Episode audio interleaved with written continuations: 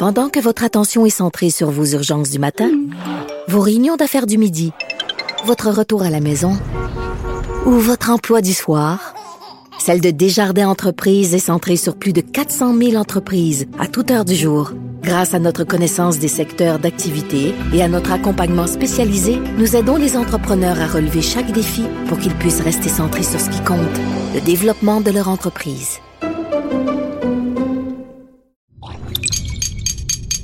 Cube Radio.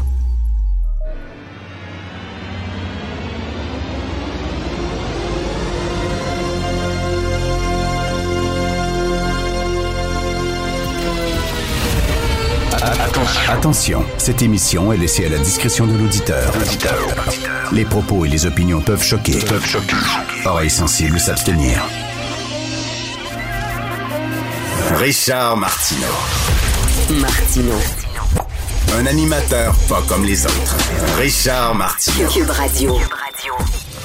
Bon mercredi, merci d'écouter Cube Radio. Les allergies, c'est complètement fou. hein. Quand vous allez, là, quand j'avais des jeunes enfants et que je les amenais au CPE, euh, tu rentres dans le CPE et il y a la, la photo de tous les enfants du CPE et à côté, leur allergie. Alors, euh, un tel est allergique au lait, l'autre est allergique au gluten, l'autre est allergique au blanc d'œuf. Ce qui est pas évident, les blancs d'œufs, parce qu'on utilise ça dans plein d'aliments pour lier, hein, lier les mets, lier les aliments, c'est utilisé beaucoup. Euh, ma fille, à un moment donné, euh, lorsqu'elle allait dans la piscine, avait des plaques rouges sur le corps. On s'est dit, ben ça y est allergique au chlore. Donc, on est allé voir un allergologue pour savoir euh, ben, c'était quoi son allergie. Elle est allergique au froid. OK? Eh oui, elle est allergique au froid. Et si elle se, mettons, elle plonge trop brusquement dans une eau très froide, elle risque de tomber sans connaissance. Donc, il faut, là, quand elle rentre dans une piscine, il faut qu'elle fasse comme une petite vieille. C'est-à-dire, tu tu te mets de l'eau sur, les, sur les mollets, puis ses cuisses, puis tu t'en mets en arrière des oreilles, puis tout ça. Là. Puis il faut qu'elle rentre tranquillement. Allergique au froid, j'avais jamais entendu parler de ça. Alors, il fallait dire oui, elle est allergique au froid. Il y a toutes sortes de crises d'allergie, bien sûr, euh, aux arachides et tout ça. En France, c'est pas comme ça. C'est vraiment très particulier. En France, il n'y a pas autant d'allergies. Tous les spécialistes le disent. Comment ça, ici, on en a? C'est quoi? Est-ce que c'est un- une histoire d'environnement, de plastique ou je sais pas trop quoi? Et là, euh, il y a un texte dans le Journal de Québec. Euh, il y a une fille du Saguenay. Depuis cinq ans, euh, elle craint à tout moment de s'évanouir dès qu'elle fait le moindre effort physique. Souvent, le simple fait de se tenir debout trop longtemps peut lui faire tourner de l'œil. Elle est allergique à la gravité. OK? Malheureusement, la gravité, ben, il y en a partout. Tu peux pas y échapper. Alors, il y a un nom pour ça, c'est le syndrome de tachycardie ot- ostotatique posturale orthostatique posturale, le stop. Syndrome de tachycardie orthostatique posturale, un trouble dont le principal symptôme est une augmentation dangereusement élevée du battement cardiaque en position debout. Elle dit qu'elle doit passer la plupart de son temps couchée. Elle porte des pantalons de compression. Elle a une panoplie de médicaments à prendre pour éviter de perdre connaissance. Elle a 23 ans. Écoute, les allergies, c'est complètement flyé. Des gens qui ont toutes sortes d'énergie. J'avais jamais entendu parler de ça. Allergie à la gravité, il faut qu'elle devienne astronaute. T'imagines, lorsqu'elle va être dans un environnement zéro gravité, elle va pouvoir enfin vivre normalement. Euh, pauvre fille, elle doit vivre l'enfer. Je suis abonné à la newsletter, excusez-moi l'anglicisme, comment on pourrait dire ça, le courrier d'information, je sais pas. Je reçois une lettre euh, du Parti conservateur régulièrement, une infolettre. Jean-François Roy, notre réalisateur, merci beaucoup, et dictionnaire ambulant. Une infolettre du Parti conservateur, donc dès qu'il arrive quelque chose, le Parti conservateur m'écrit, ben, je suis journaliste, je veux suivre ce qui se passe. Et j'ai reçu une infolettre. Et là, j'ai vérifié, puis c'est bien eux autres qui m'ont envoyé ça. Le Parti conservateur du Canada, très particulière. C'est Pierre Poilievre qui écrit ça. Et euh, je vais vous le lire, OK? Comple euh, complet, c'est pas trop long. C'est vraiment très spécial. Richard, vous n'allez pas le croire, je n'arrive pas à y croire et cela m'est arrivé. Aujourd'hui, j'étais en train, parce qu'il met tout le temps ton nom au début, comme s'il te parlait personnellement, puis comme s'il me connaissait. À Poilier, je jamais rencontré. Vous n'allez pas y croire, je n'arrive pas à y croire, cela m'est arrivé.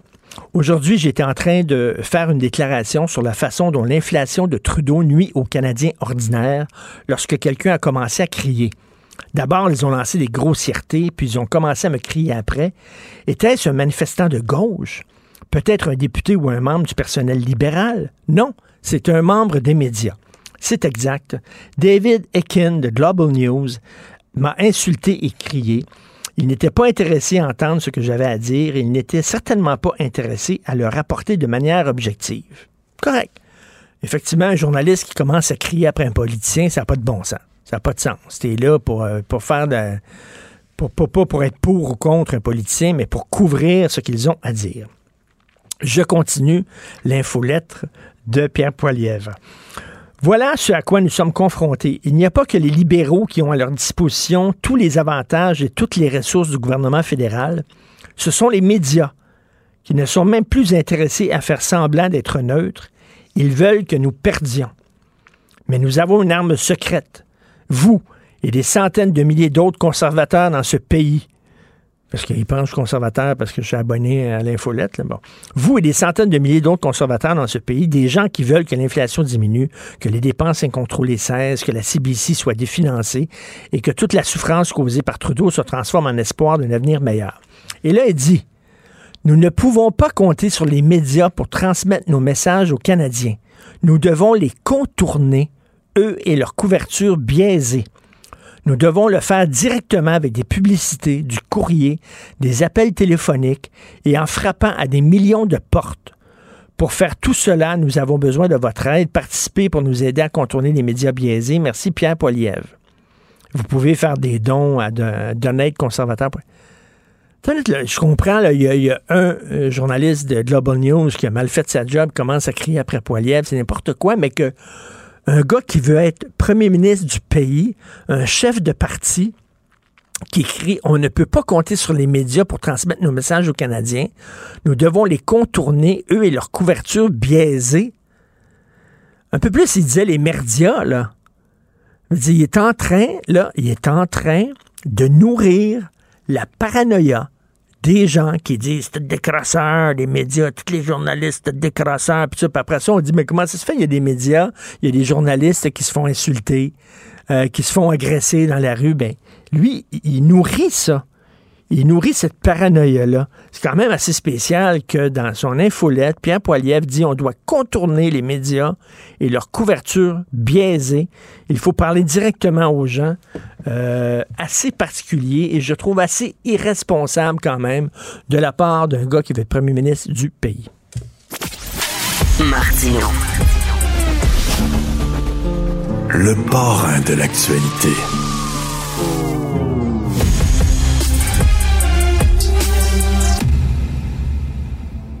Cette affaire qui est complètement tirée d'un film d'espionnage. Pourquoi? C'est vraiment intéressant? On peut pas dire l'inverse. Donc, la drogue, c'est non. Un journaliste d'enquête, pas comme les autres. Félix Séguin. Tiens, en tant que journaliste, euh, qu'est-ce que tu penses de ça, toi, Félix Séguin, que Pierre Poilièvre, dans son infolettre qu'il envoie aux conservateurs, dit qu'on ne peut pas compter sur les médias pour transmettre nos messages aux Canadiens. Nous devons les contourner, eux et leur couverture biaisée. C'est assez spécial ben, quand même. Ben, tu vois, moi, je, je, pense que ce n'est pas une surprise. On a été habitué à ça. En fait, le, le, grand succès de la campagne de Donald Trump a été de court-circuiter les médias traditionnels avec ses propres canaux de communication. Je veux dire, on a théorisé là-dessus pendant euh, des années, mais ça s'est passé avec l'élection de Trump, avec le fameux MAGA, le Make America Great Again, qui a été repris à compte d'auteurs sur des réseaux sociaux, puis en disant fake news, fake news, je me concentre sur un canal qui sera le mieux, je dirai ce que je veux, je crois pas en vous, vous êtes des ci, vous êtes des ça, ça a fonctionné. Alors, si ça a fonctionné au sud, je vois pas hmm. pourquoi ça fonctionnerait pas au nord, moi, ça me surprend pas. Euh, je, je, je, je, trouve que c'était euh, extrêmement prévisible chez Pierre Poilièvre et ça m'apparaît, je ne sais pas par exemple, puisque tu me poses la question, je ne sais pas s'il aura autant de succès que euh, notre voisin du, du, Sud aux cheveux blonds, a court-circuité les médias pendant sa campagne électorale. Mais tu sais, on a le droit, les médias ont le droit de critiquer les partis politiques. Euh, c'est même pas un droit, c'est un devoir. Mais dès que tu critiques le Parti conservateur du Québec ou le Parti conservateur du Canada, ou tu poses des questions sur euh, la difficulté des Duhem à s'acquérir de, de, de, ses dettes et payer ses factures, ah là, les merdias, puis tout ça, c'est fake news, puis euh, vous parlez pas des vraies affaires, ben on a le droit de critiquer tous les partis. Ça veut pas dire que tu ben, oui, mais, mais, par, par contre, Richard, là-dessus, euh, parle-moi pas comme on dit, parce qu'il y a comme un danger euh, qui nous guette comme médias aussi à ce sujet-là. C'est le même danger qui a guetté CNN euh, et Fox News aux États-Unis. Tu sais, CNN qui était, euh, on pourrait dire, euh, relativement, on, on, y découvrait, ou en fait, on y décelait un penchant démocrate aux ben États-Unis ben chez CNN, sauf que le billet, le billet pendant des années a pas été si visible que ça à l'écran et le fait que, que Donald Trump euh, euh, réduise la plupart des grands médias américains euh, en cendres, euh, les réduisent en cendres, ça fait en sorte que ça a antagonisé euh, les positions de certains médias, puis que des, des des médias comme CNN euh, ont été très militants, puis ont été justement le militantisme dont ils ont fait preuve, ça a fait perdre, ça leur a fait perdre, je crois, de la crédibilité. Hmm. Alors, tu sais, hmm. ça, ça, nous guette aussi ici de, de se dire, ben là, parfait. Alors nous, notre job comme média, c'est pas de s'opposer à quelque chose, c'est de poser des questions sur quelque chose. Mais tu vois, aux États-Unis, ça s'est un peu transformé comme ça. Ça comme ça, les médias faisaient partie de la game politique, mais comme acteur politique du débat dans le cas de CNN. Alors que c'est pas ça que ça doit être. Je sais pas si ça. Tu as tout à fait, tout à fait raison. Et là, euh, leur biais a été comme mis à jour. Euh, trois récidivistes de l'alcool au volant qui se présentent en politique. Intéressant. Alors, euh, parlons euh, des faits d'abord. Là, euh, le Parti conservateur là, a cinq de ses candidats qui ont été condamnés pour des infractions en matière de facultés affaiblies au volant. Donc, cinq chez le PCQ, trois pour Québec solidaire, deux pour le Parti libéral, deux pour le Parti québécois et un pour la coalition Avenir Québec. Il y a plusieurs manières de prendre ça ce matin. je ne sais pas où tu loges. Toi, est-ce que ça te dérange qu'un candidat euh, a été arrêté puis condamné pour euh, avoir dépassé la limite permise d'alcool dans son sang alors qu'il conduisait. Moi, ça, je laisse ça au bon jugement de tout le monde. Par contre, là, ce que je trouve pertinent dans notre article euh, aujourd'hui, c'est Catherine Lamontagne puis Marie-Christine Trottier de notre bureau d'enquête qui l'écrivent, où je trouve ça très pertinent, c'est quand on met le doigt sur des récidives. Hmm. Euh, ça, c'est assez intéressant. Donc, on parle de Philippe Pagé, candidat de Québec solidaire dans la circonscription de euh, Richemont, ben dans son cas, là, euh, c'est à deux reprises dans la même année, en 2008, il y avait 20 ans environ à ce moment-là. Euh, il s'est reconnu coupable des deux accusations, des deux accusations, oui. Et euh, dans une circonscription euh, voisine, Nicolas Bécancourt, il y a Jacques Thériault Watso, lui, 48 ans, accusé à trois occasions en 2001 de conduite avec les facultés affaiblies, acquitté dans une de ces occasions. Donc, incidents qui ont eu lieu il y a plus de dix ans. La récidive je crois, a un intérêt public certainement lorsqu'on sollicite une charge publique. Alors voilà pour Mais le on texte peut, de euh, on peut changer, cela dit. Hein? On peut changer. C'est arrivé, là, regarde, Marie-Pierre Morin qui disait j'avais des problèmes de dépendance euh, à la coke, entre autres, puis tout ça, à l'alcool. Et euh, j'ai maintenant, ça fait quoi, un an qu'elle est sobre et qu'elle dit on peut changer aussi. Là. Donc, moi, là-dessus, je suis assez biblique. Là, quel, est, quel est le premier à acheter la première pierre? Là? On a tous plus ou moins des choses à se, à se reprocher, mais sauf que c'est quand même intéressant de savoir ça, effectivement. On a tous un jardin secret, oui. On a tous un jardin secret. Coup de feu, et là, c'est une école primaire qui est touchée. Ça n'a pas de crise de bon sens, Félix. Ah, je mets ça dans mon fichier Excel, alors ça fait 18 fois maintenant que tu sacs depuis le début de la saison, selon ce que moi j'ai comptabilisé. Erika Aubin, Frédéric Giguère, Michael Nguyen, les trois euh, journalistes qui signent cet article dans le Journal de Montréal. Euh, il parle vraiment de Montréal aux allures de, de, de Far West. Puis là, euh, c'est l'inquiétude qui monte là pour euh, des parents de jeunes enfants, rapporte-t-il, dans Rosemont et euh, Anjou, deux fusillades survenues à un jet d'école primaire, une des vitrines de cette école fracassée, même aller lire ce texte-là parce que hier, je te parlais de mon constat assez fataliste sur le cycle de la violence par arme à feu qui, justement, comme un cycle qui va et qui vient. Euh, dans ce cas-ci, par exemple, on ne peut pas être insensible quand ça se passe à côté des CPE, des garderies, des écoles primaires, etc. Tout à fait. Mais écoute, ça n'a ça, ça pas de sens. Euh. Et là, il y a, écoute, il y, a, y a un ami qui m'a écrit parce que tu parlais de cycle de violence.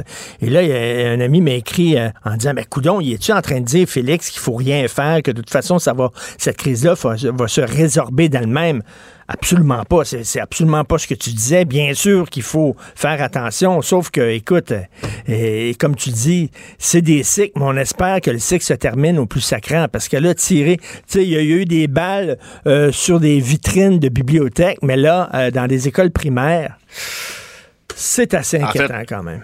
En deux secondes, il faut, je, je, ne dis pas qu'il ne faille rien faire, il faut mettre fin aux violences par arme à feu, mais comme elle est cyclique, tous les efforts qui seront destinés à y mettre fin ne seront pas couronnés de succès. Non, non, c'est vraiment très inquiétant. Merci beaucoup, Félix Séguin du bureau d'enquête et animateur de JE. Merci. Bien sûr. Merci, bonne journée. Martineau, il n'y a pas le temps pour la controverse. Il a jamais coulé l'eau sous les ponts. C'est lui qui la verse. Vous écoutez Martino. Cube, Cube Radio. Cube Radio. Cube Radio. En direct à LCN. Salut Jean-François. Écoute, je vois les images de la procession euh, du cercueil de, qui transporte euh, la dépouille d'Élisabeth II. Euh, écoute, tu fais deux vidéos qu'on voit où le nouveau roi Charles III, il y a un petit caractère, hein? Il y a un petit caractère. hier, on l'a vu, il était vraiment pas content. Il y avait un crayon qui fuyait, là. Puis il était furieux à cause de... Pauvre gars, écoute, m'a pleuré encore, là. Pauvre gars, tu maudit. À 75 ans, enfin, il a une job. À 75 ans, il commence sa première journée, le crayon qui fuit, toi. Ça se peut-tu? Hey. Tu sais, quand ça va mal, là, ça va mal. Puis aussi, il y avait des objets sur son bureau, puis il était de même, vous allez m'enlever ça, ces affaires-là. Écoute, il commence mal son règne. On, on, s'ennuie d'Élisabeth II déjà, là. Donc, un petit caractère, Charles III. Un petit caractère, Charles III. Hey, euh, Richard, on va revenir sur la campagne électorale. Le thème de l'immigration revient souvent et, François Legault a choqué encore une fois avec euh, ses, récents propos euh, ben sur l'immigration. Il ben dit que ça pourrait présenter une menace pour la cohésion sociale. C'est ça, il avait dit, il avait fait un parallèle entre l'immigration et la violence. Et là, écoute, ça avait créé un tollé. Et là, il a été sauvé par la cloche parce qu'il y a eu la mort, le décès d'Elisabeth II. Évidemment, tous les médias sont intéressés à ça. On avait un peu oublié ses propos.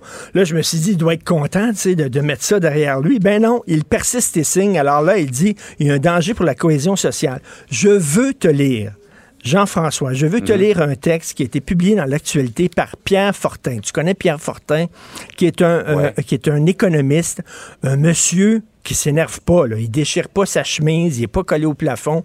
Pierre Fortin, c'est un gars qui est calme et posé et mhm. rationnel. Voici ce qu'il a écrit sur le taux d'immigration. Et je, je veux le lire, là. Une explosion importante de l'immigration serait téméraire sur le plan social. Elle risquerait d'attiser la xénophobie et d'encourager le rejet de l'immigration. On observe déjà cette malheureuse euh, évolution des choses en Europe et aux États-Unis. Les recherches sur le terrain ont montré que l'introduction trop rapide de l'immigration, de la diversité ethnoculturelle dans une communauté tend naturellement écoute bien ça, à réduire les relations de confiance, le degré d'altruisme, l'intérêt à coopérer mhm. et la cohésion sociale. Il a sorti ça de ce oh, texte-là. OK, c'est Pierre Fortin qui a écrit économiste en disant quand il y a une trop grande immigration dans un, dans un pays qui est assez tricoté serré, il y a un danger pour la cohésion sociale. Et je me demandais, il a sorti ça d'où exactement, François Legault? Et voilà, mm. je suis convaincu que les gens autour de lui, il est allé chercher. Et Pierre Fortin, c'est pas n'importe qui. Peut-être que M. Legault s'exprime mal, peut-être qu'il est maladroit. parce qu'on a l'impression, euh, honnêtement, Richard, chaque fois qu'il parle de ça, il s'empêtre dans ce thème-là. Je vois déjà ses Ben adversaires se frotter les mains pour les face-à-face demain sur la question de l'immigration. Tout à fait. Tu tu peux pas lancer une ligne comme ça. Il faut que tu expliques. Pierre Fortin explique. Il Ouais. parle d'études et tout ça. Et lui, il balance ça comme ça, M. Legault. Soit tu le fais correctement en prenant le temps de t'expliquer, soit tu vas pas là. Et je rappelle Ouais. qu'il y a 2,5 millions de Québécois d'ici qui sont analphabètes. La menace pour le français, c'est pas nécessairement les gens qui arrivent, c'est nous-mêmes, OK? Là, Euh, le quart des diplômés universitaires sont analphabètes et les deux tiers des diplômés de l'école secondaire ont de la difficulté à lire un texte. Donc, nous sommes la menace pour le français.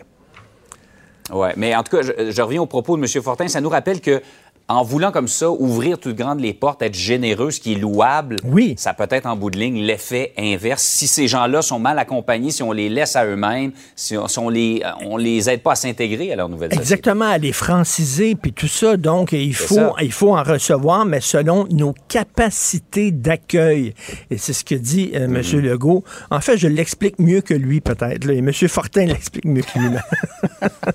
Il va te demander conseil pour Tout demain. à fait. Mon Hey, maudit Richard, crayon, là. Maudit crayon.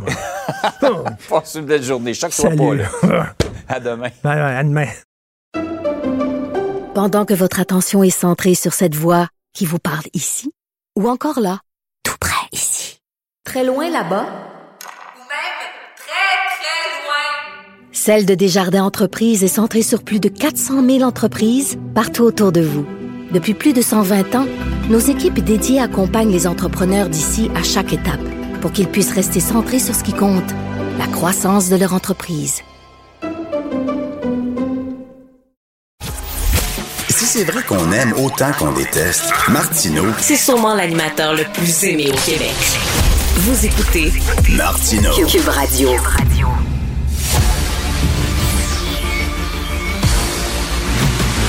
Jean-François Lisée, On va juste dire qu'on est d'accord. Thomas Mulcair, Je te donne 100% raison. La Rencontre, C'est vraiment une gaffe majeure. Tu viens de changer de position. Ce qui est bon pour Pitou est bon pour Minou. La Rencontre, Lisée, Mulcair. Alors, euh, Jean-François, hier, les candidats ont dévoilé euh, leurs avoirs, leurs acquis, leurs fortunes. J'imagine que toi et Tom, vous êtes prêtés aussi à l'exercice lorsque vous étiez chef de parti. La question que je me pose, je comprends la transparence, ça, mais moi, est-ce que j'ai vraiment besoin de savoir que PSPP a tant d'argent dans ses REER et dans ses CELI, ou que l'autre possède trois immeubles, ou quatre immeubles, ou que deux maisons?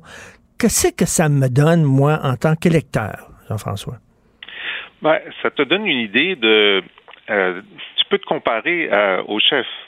tu, peux, tu peux voir, est-ce que le gars qui se présente a la même expérience de vie que moi ou est-ce que euh, c'est un. Et, et évidemment, quand on regarde la richesse moyenne du Québécois, ben on dit, ben, Madame Anglade, Monsieur Legault sont nettement plus riches que la moyenne des Québécois. Et alors? Et alors?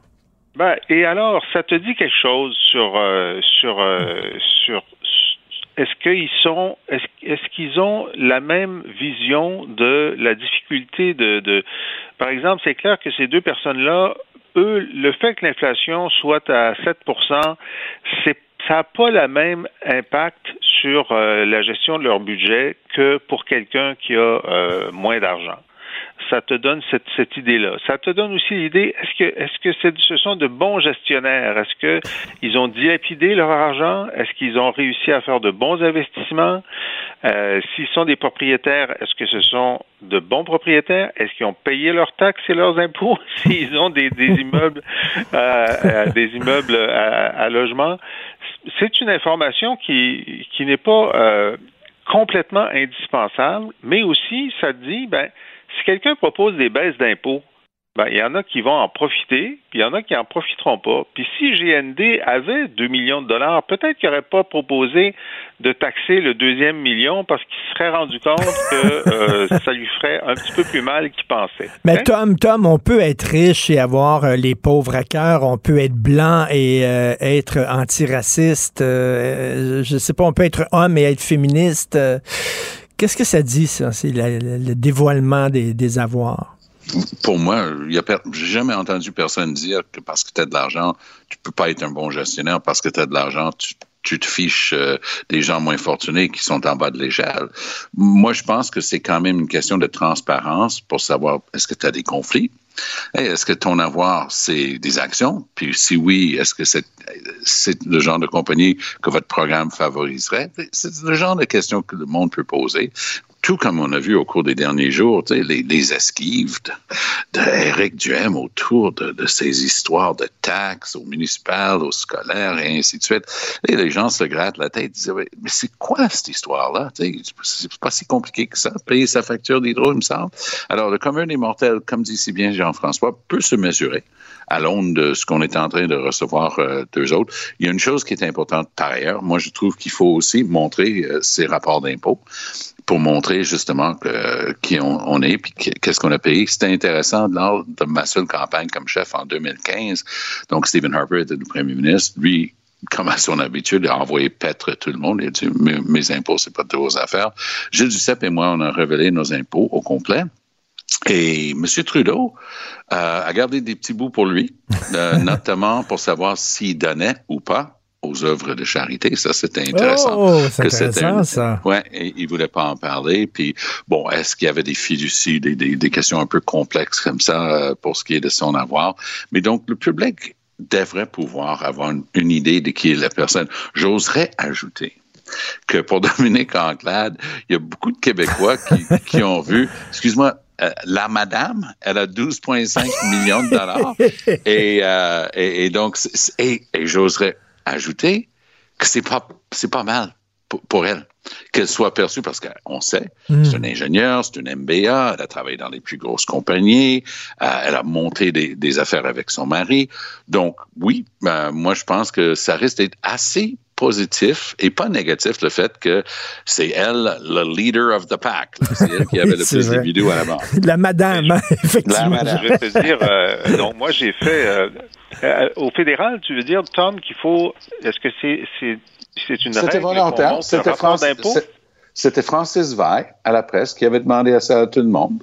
Et, ah et, et, parce que de la même manière que cette fois-ci, c'était un journaliste qui était à, à l'origine de ça.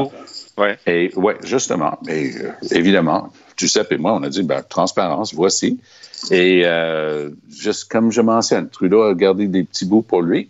Et c'était intéressant, mais évidemment, on était dans la phase euh, Trudeau Manie 2, là, les journalistes mm-hmm. posaient très peu de questions à Trudeau sur ses affaires. Et Harper, ben, tout le monde l'a pointé du doigt parce qu'il a refusé de jouer le jeu. On n'a toujours à ce jour aucune idée des impôts de Harper.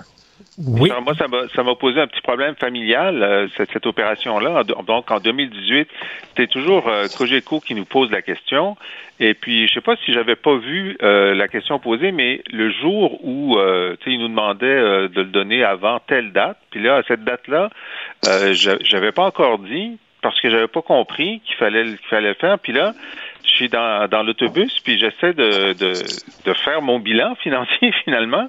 Puis une, une des questions posées, c'est est-ce que vous avez reçu un héritage? Euh, alors cette fois-ci, j'ai pas vu? Puis je dis oui, moi quand mon père est mort, mais ça fait longtemps, en 92, il m'avait donné. Je dis combien, combien, combien il m'avait donné? Je pense que c'était 150 000. Fait que je mets 150 000, ok? Et puis là, ça c'est publié. Puis là, ma soeur m'appelle le lendemain et elle dit Comment ça, tu as eu 150 Moi, j'ai eu juste 100.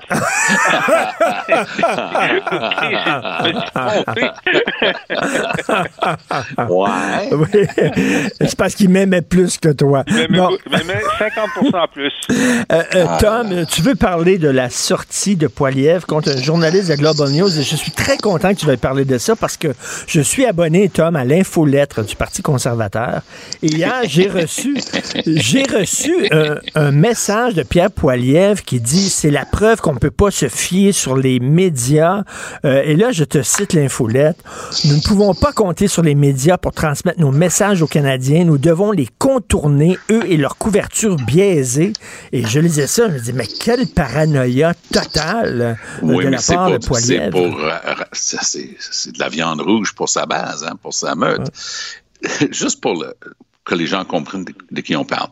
David Aiken est un des journalistes les plus respectés à Ottawa. Un gars qui est là depuis des années puis des années. À un moment dans sa carrière, il était même, tiens-toi bien, le chef de pupitre national pour un certain média qui s'appelait Sun Media, qui appartenait au même groupe où on est en train de travailler en ce Ben moment, oui. mais qui maintenant est avec euh, Post Media. Mais à l'époque, on se le dit, là, Sun News était un peu le Fox News pour Stephen Harper. Mhm. C'était le truc à droite ici au Canada. Donc, Poiliev a traité en pleine conférence de presse David Aiken de liberal heckler. Donc, un heckler, ça, c'est quelqu'un qui est en train de t'importuner en, en, en t'agaçant, en criant pendant ta conférence de presse. Et bon, c'est vrai que Aiken est allé un peu fort, mais il montrait que les journalistes n'étaient pas prêts à devenir des sténographes. Et puis Poiliev a tendance à vouloir venir devant un micro, dire ses lignes, puis hasta la vista baby, vous n'avez qu'à écrire ce que je viens de vous dire. Là, Aiken insistait, avec un petit peu trop d'insistance, on peut le convenir, mais il disait, moi, j'ai le droit de savoir si tu vas prendre des questions après, oui ou non. Et Poiliev refusait de répondre. Il a fini par dire, il va prendre une question en français, une question en anglais. Ben, je m'excuse, c'est pas comme ça que la tribune de la presse va fonctionner à Ottawa pour Pierre Poiliev. Donc, lui, il est en train de dire, vous faites partie de l'élite laurentienne, parce que euh, attache ta tuque avec la broche, ça, c'est une des phrases préférées de, de, de Poiliev. Il dit que tout ce qui est Ontario et Québec, ça c'est empoisonné avec cette vision toxique de, de, Canada un petit peu riche de Bay Street et de, de la rue Saint-Jacques à Montréal. Ah, lui, oui. il va commencer à dire des vraies affaires. Et lui, le, le, j'avais pas vu le document dont tu m'as parlé, mais ça me surprend pas.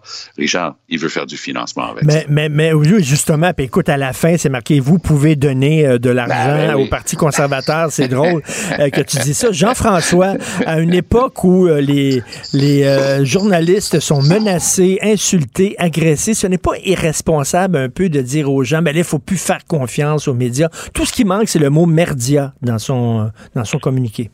Oui, ou bien c'est comme euh, Donald Trump dans ses euh, dans ses grands meetings euh, qui pointait les journalistes à l'arrière puis il disait ce sont les ennemis du peuple. Hein? Mmh, ce sont les ennemis du peuple. Pour l'instant, Monsieur, euh, Monsieur Poiliev a, a pas fait ça. Il ben, faut dire que pendant son point de presse hier, euh, Poiliev commençait sa, sa, sa déclaration d'ouverture, puis Atkin l'interrompait pendant sa déclaration d'ouverture. C'est c'est un, un, peu particulier. Mmh. Mais il faut dire aussi que les plus gros applaudissements que Poiliev avait dans, dans ses grands meetings euh, pendant la course au leadership, c'est quand il disait qu'il allait euh, arrêter de financer la CBC.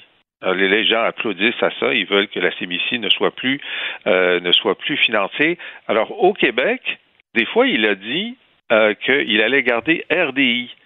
Mais il, il dit jamais qu'il va garder Radio-Canada, seulement RDI. Ça, ça reste, à, ça reste à voir parce qu'il n'y a pas de programme écrit hein, de Poiliev. Euh, tu peux pas trouver un communiqué ah non. où il dit ça spécifiquement. Mais ce qu'il dit aussi, c'est que depuis quelques années, euh, avec beaucoup de pression de, de, de des journaux, euh, compte tenu du départ de la publicité vers euh, les GAFAM, il y a une aide gouvernementale quand même substantielle qui est donnée à tous les médias les conservateurs considèrent que c'est une subvention aux médias et ils vont tout arrêter ça. Ils vont arrêter toute subvention aux médias s'ils sont portés au pouvoir. Alors, effectivement, il y a une posture anti-média générale de, de Poiliev qui peut glisser, en effet, sur un, un genre d'appel à, à, la dénonciation des médias. Tout à fait. Et euh, Tom, en terminant à 10h20, je reçois Alain Reyes. Est-ce que c'est un mauvais perdant? Il a claqué la porte du Parti conservateur. Il siège indépendant.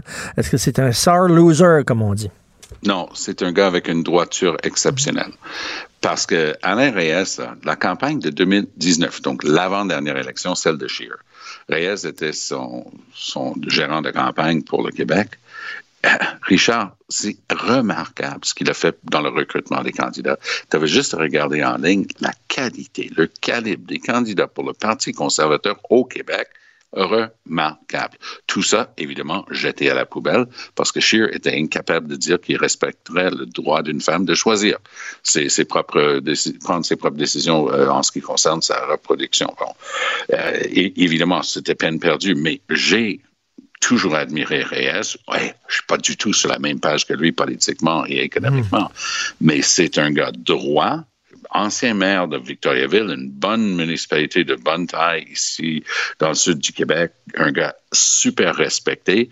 Et il a juste dit, moi, je suis pas capable. Maintenant, j'ai entendu un conservateur hier essayer de spinner ça. Dit, oh, ben, c'est parce que euh, il s'est peinturé dans un coin, il, il refuse de parler avec Poiliev. Non, c'est un homme de principe. Puis il dit, goodbye. Effectivement, j'avais Tacha Karedine, euh, qui était coprésidente de la campagne de Jean Charest, euh, Jean-François, et là, soudainement, elle est rendue quasiment pro, euh, pro Poiliev. Elle disait non, non, on va appuyer, on va continuer à militer au sein du Parti conservateur. Voyons, tu défendais un, programme qui était totalement à l'opposé de, de, de Poilièvre, et là, soudainement, tu te rallies. Au moins, M. Reyes se tient debout. Oui, ben, il, continue à dire, j'ai dénoncé comme Charret pendant toute la campagne le fait qu'on ne peut pas être pour la loi et l'ordre et appuyer un convoi illégal. Hein, ça, c'est une des choses. Mm. Puis la deuxième chose, c'est sur l'environnement. Euh, moi, je pense qu'il faut taxer le carbone d'une façon ou d'une autre, puis lui, il ne veut pas le faire. Donc, pour euh, Tacha Karedine et d'autres, c'est ben euh, l'important c'est que je sois élu puis que je sois ministre dans un gouvernement Poiliev. Et pour, Reyes, c'est non, moi je peux pas prêt à faire ce, compromis-là. Et on a vu hier Poiliev, sa réaction au départ de Reyes, c'est pas de dire, écoutez, euh, on, a des, on, a des, différences, je respecte, je respecte sa décision, c'est dommage. Non, il a dit, je cite, il a décidé Reyes de ne pas combattre l'inflation de Justin Trudeau ben, franchement, alors, tu sais, lorsque l'élégance a été distribuée, euh, Poilièvre était aux toilettes. Il était parti prendre son beau vril. Euh, merci à vous deux. écoute, j'espère que ça s'est arrangé avec ta sœur, Jean-François, quand même. Oui, oui, ça s'est arrangé. J'ai fait un chèque de 50 Merci beaucoup. Si vous aimez les commentaires de Jean-François sur l'actualité, et, euh, je vous conseille de vous abonner à son excellent balado. Je l'ai encore écouté hier soir où il commente l'actualité puis rappelle les grandes dates de l'histoire du Québec et du Canada allez sur la boîte Joignez-vous à la discussion. Appelez ou textez le 187 Cube Radio 1877 827 2346. Les commentaires haineux sur les médias sociaux, ce n'est pas rien. Ça peut pousser euh, des gens à faire des dépressions nerveuses. Même, ça peut pousser au suicide. Il y a un documentaire d'ailleurs, je vous salue, euh, Salope de Léa Clermont-Dion et de Guylaine Marois qui fait beaucoup jaser. Mais ça a l'air qu'on peut se protéger maintenant euh, des, des insultes sur les médias sociaux avec une application française qui s'appelle Bodyguard, évidemment. Évidemment, c'est une application française. Fait qu'il faut qu'il y ait un nom en anglais, c'est sûr. Ça n'aurait pas pu être garde du corps. Ben non, bodyguard. On va en parler avec François Charon, que vous connaissez bien, euh, un gars passionné, chroniqueur techno et créateur du site françoischaron.com. Il est avec nous. Salut, François. Ah, mais tu l'as mal dit, là. Comment ça? C'est bodyguard. Oh, c'est bodyguard! Il faut dire bodyguard. C'est vrai, c'est bodyguard. Et, et, on dit pas une application, d'une appli. Une appli. C'est l'appli bodyguard. C'est l'appli bodyguard. oui, bon, là, tu l'as. Colin, donnez des cours d'addiction, là, appelle-moi. ça, ça fonctionne comment, bodyguard, François? Euh, écoute, c'est une belle initiative, puis... Euh, on va avoir deux outils euh, à donner au monde. Euh, J'en ai un autre à part Bodyguard dans, dans une seconde. Euh, Bodyguard, c'est une initiative d'un jeune Français, un jeune programmeur, qui, euh, lui, voulait contribuer à faire le ménage un peu euh, de, ce qui se passe sur les réseaux sociaux. Puis, il a commencé par mettre une application basée sur l'intelligence artificielle qui reconnaissait les contenus qu'on ne voudrait pas avoir sur, sur le web. Puis, au fil du temps, comme c'est de l'intelligence artificielle, l'intelligence artificielle, ce qui se passe souvent, c'est le même principe qu'avec l'humain. Euh, on vit au monde, on sait rien. Plus on avance, plus on apprend. Euh, ben, c'est souvent ce qui arrive avec l'intelligence artificielle. Quand ça a été lancé, été lancé il y a quelques années, c'était comme correct, mais bah, ça, ça détectait pas bien les trucs. Et là, c'est mhm. rendu vraiment, comme dirait l'autre, ça coche. Euh, et c'est devenu un c'est devenu un OBNL, c'est une grosse patente qui est derrière, c'est juste un, un truc fait par un petit gars dans son sous-sol. C'est donc une application qui fonctionne sur nos téléphones intelligents ou nos appareils mobiles. Fait que ça prend, que ce soit soit là, du, du, du iPad, du, du, euh, du, iPhone ou encore euh, tablette ou téléphone Android. Et tu connectes l'application Bodyguard à tes réseaux sociaux. Malheureusement, pas tous les réseaux sociaux, là, Twitter, YouTube, Instagram, Twitch, pour l'instant. OK. Le Facebook est pas là. Euh, Facebook, où il y a le plus de, de vieux sur journée longue, là, avec Twitter, mais bon, ce que tu veux. Euh, le, et euh, tu, quand tu télécharges la patente, tu dis si t'es un gars, une fille, quel âge que t'as, est-ce que tu veux avoir euh, le, le- système automatique qui te protège? Et tu vas paramétrer qu'est-ce que tu veux qui soit filtré automatiquement. Euh, allant de je veux une pro- protection faible, protection médium ou une maximum pour les insultes, les menaces, les trolls, les moqueries physiques, le racisme, la haine, tout ce qui est euh, phobie, là, LGBTQ et compagnie, euh, également harcèlement sexuel. Fait que tu es capable de dire, garde ça, ok, garde moi, mo- moquerie physique, là, me faire dire que euh, je suis rendu un mononcle avec une barbe blanche, ça me dérange pas, c'est correct, mais euh, les trolls, les menaces, non, les insultes, t'envoies dans le tapis.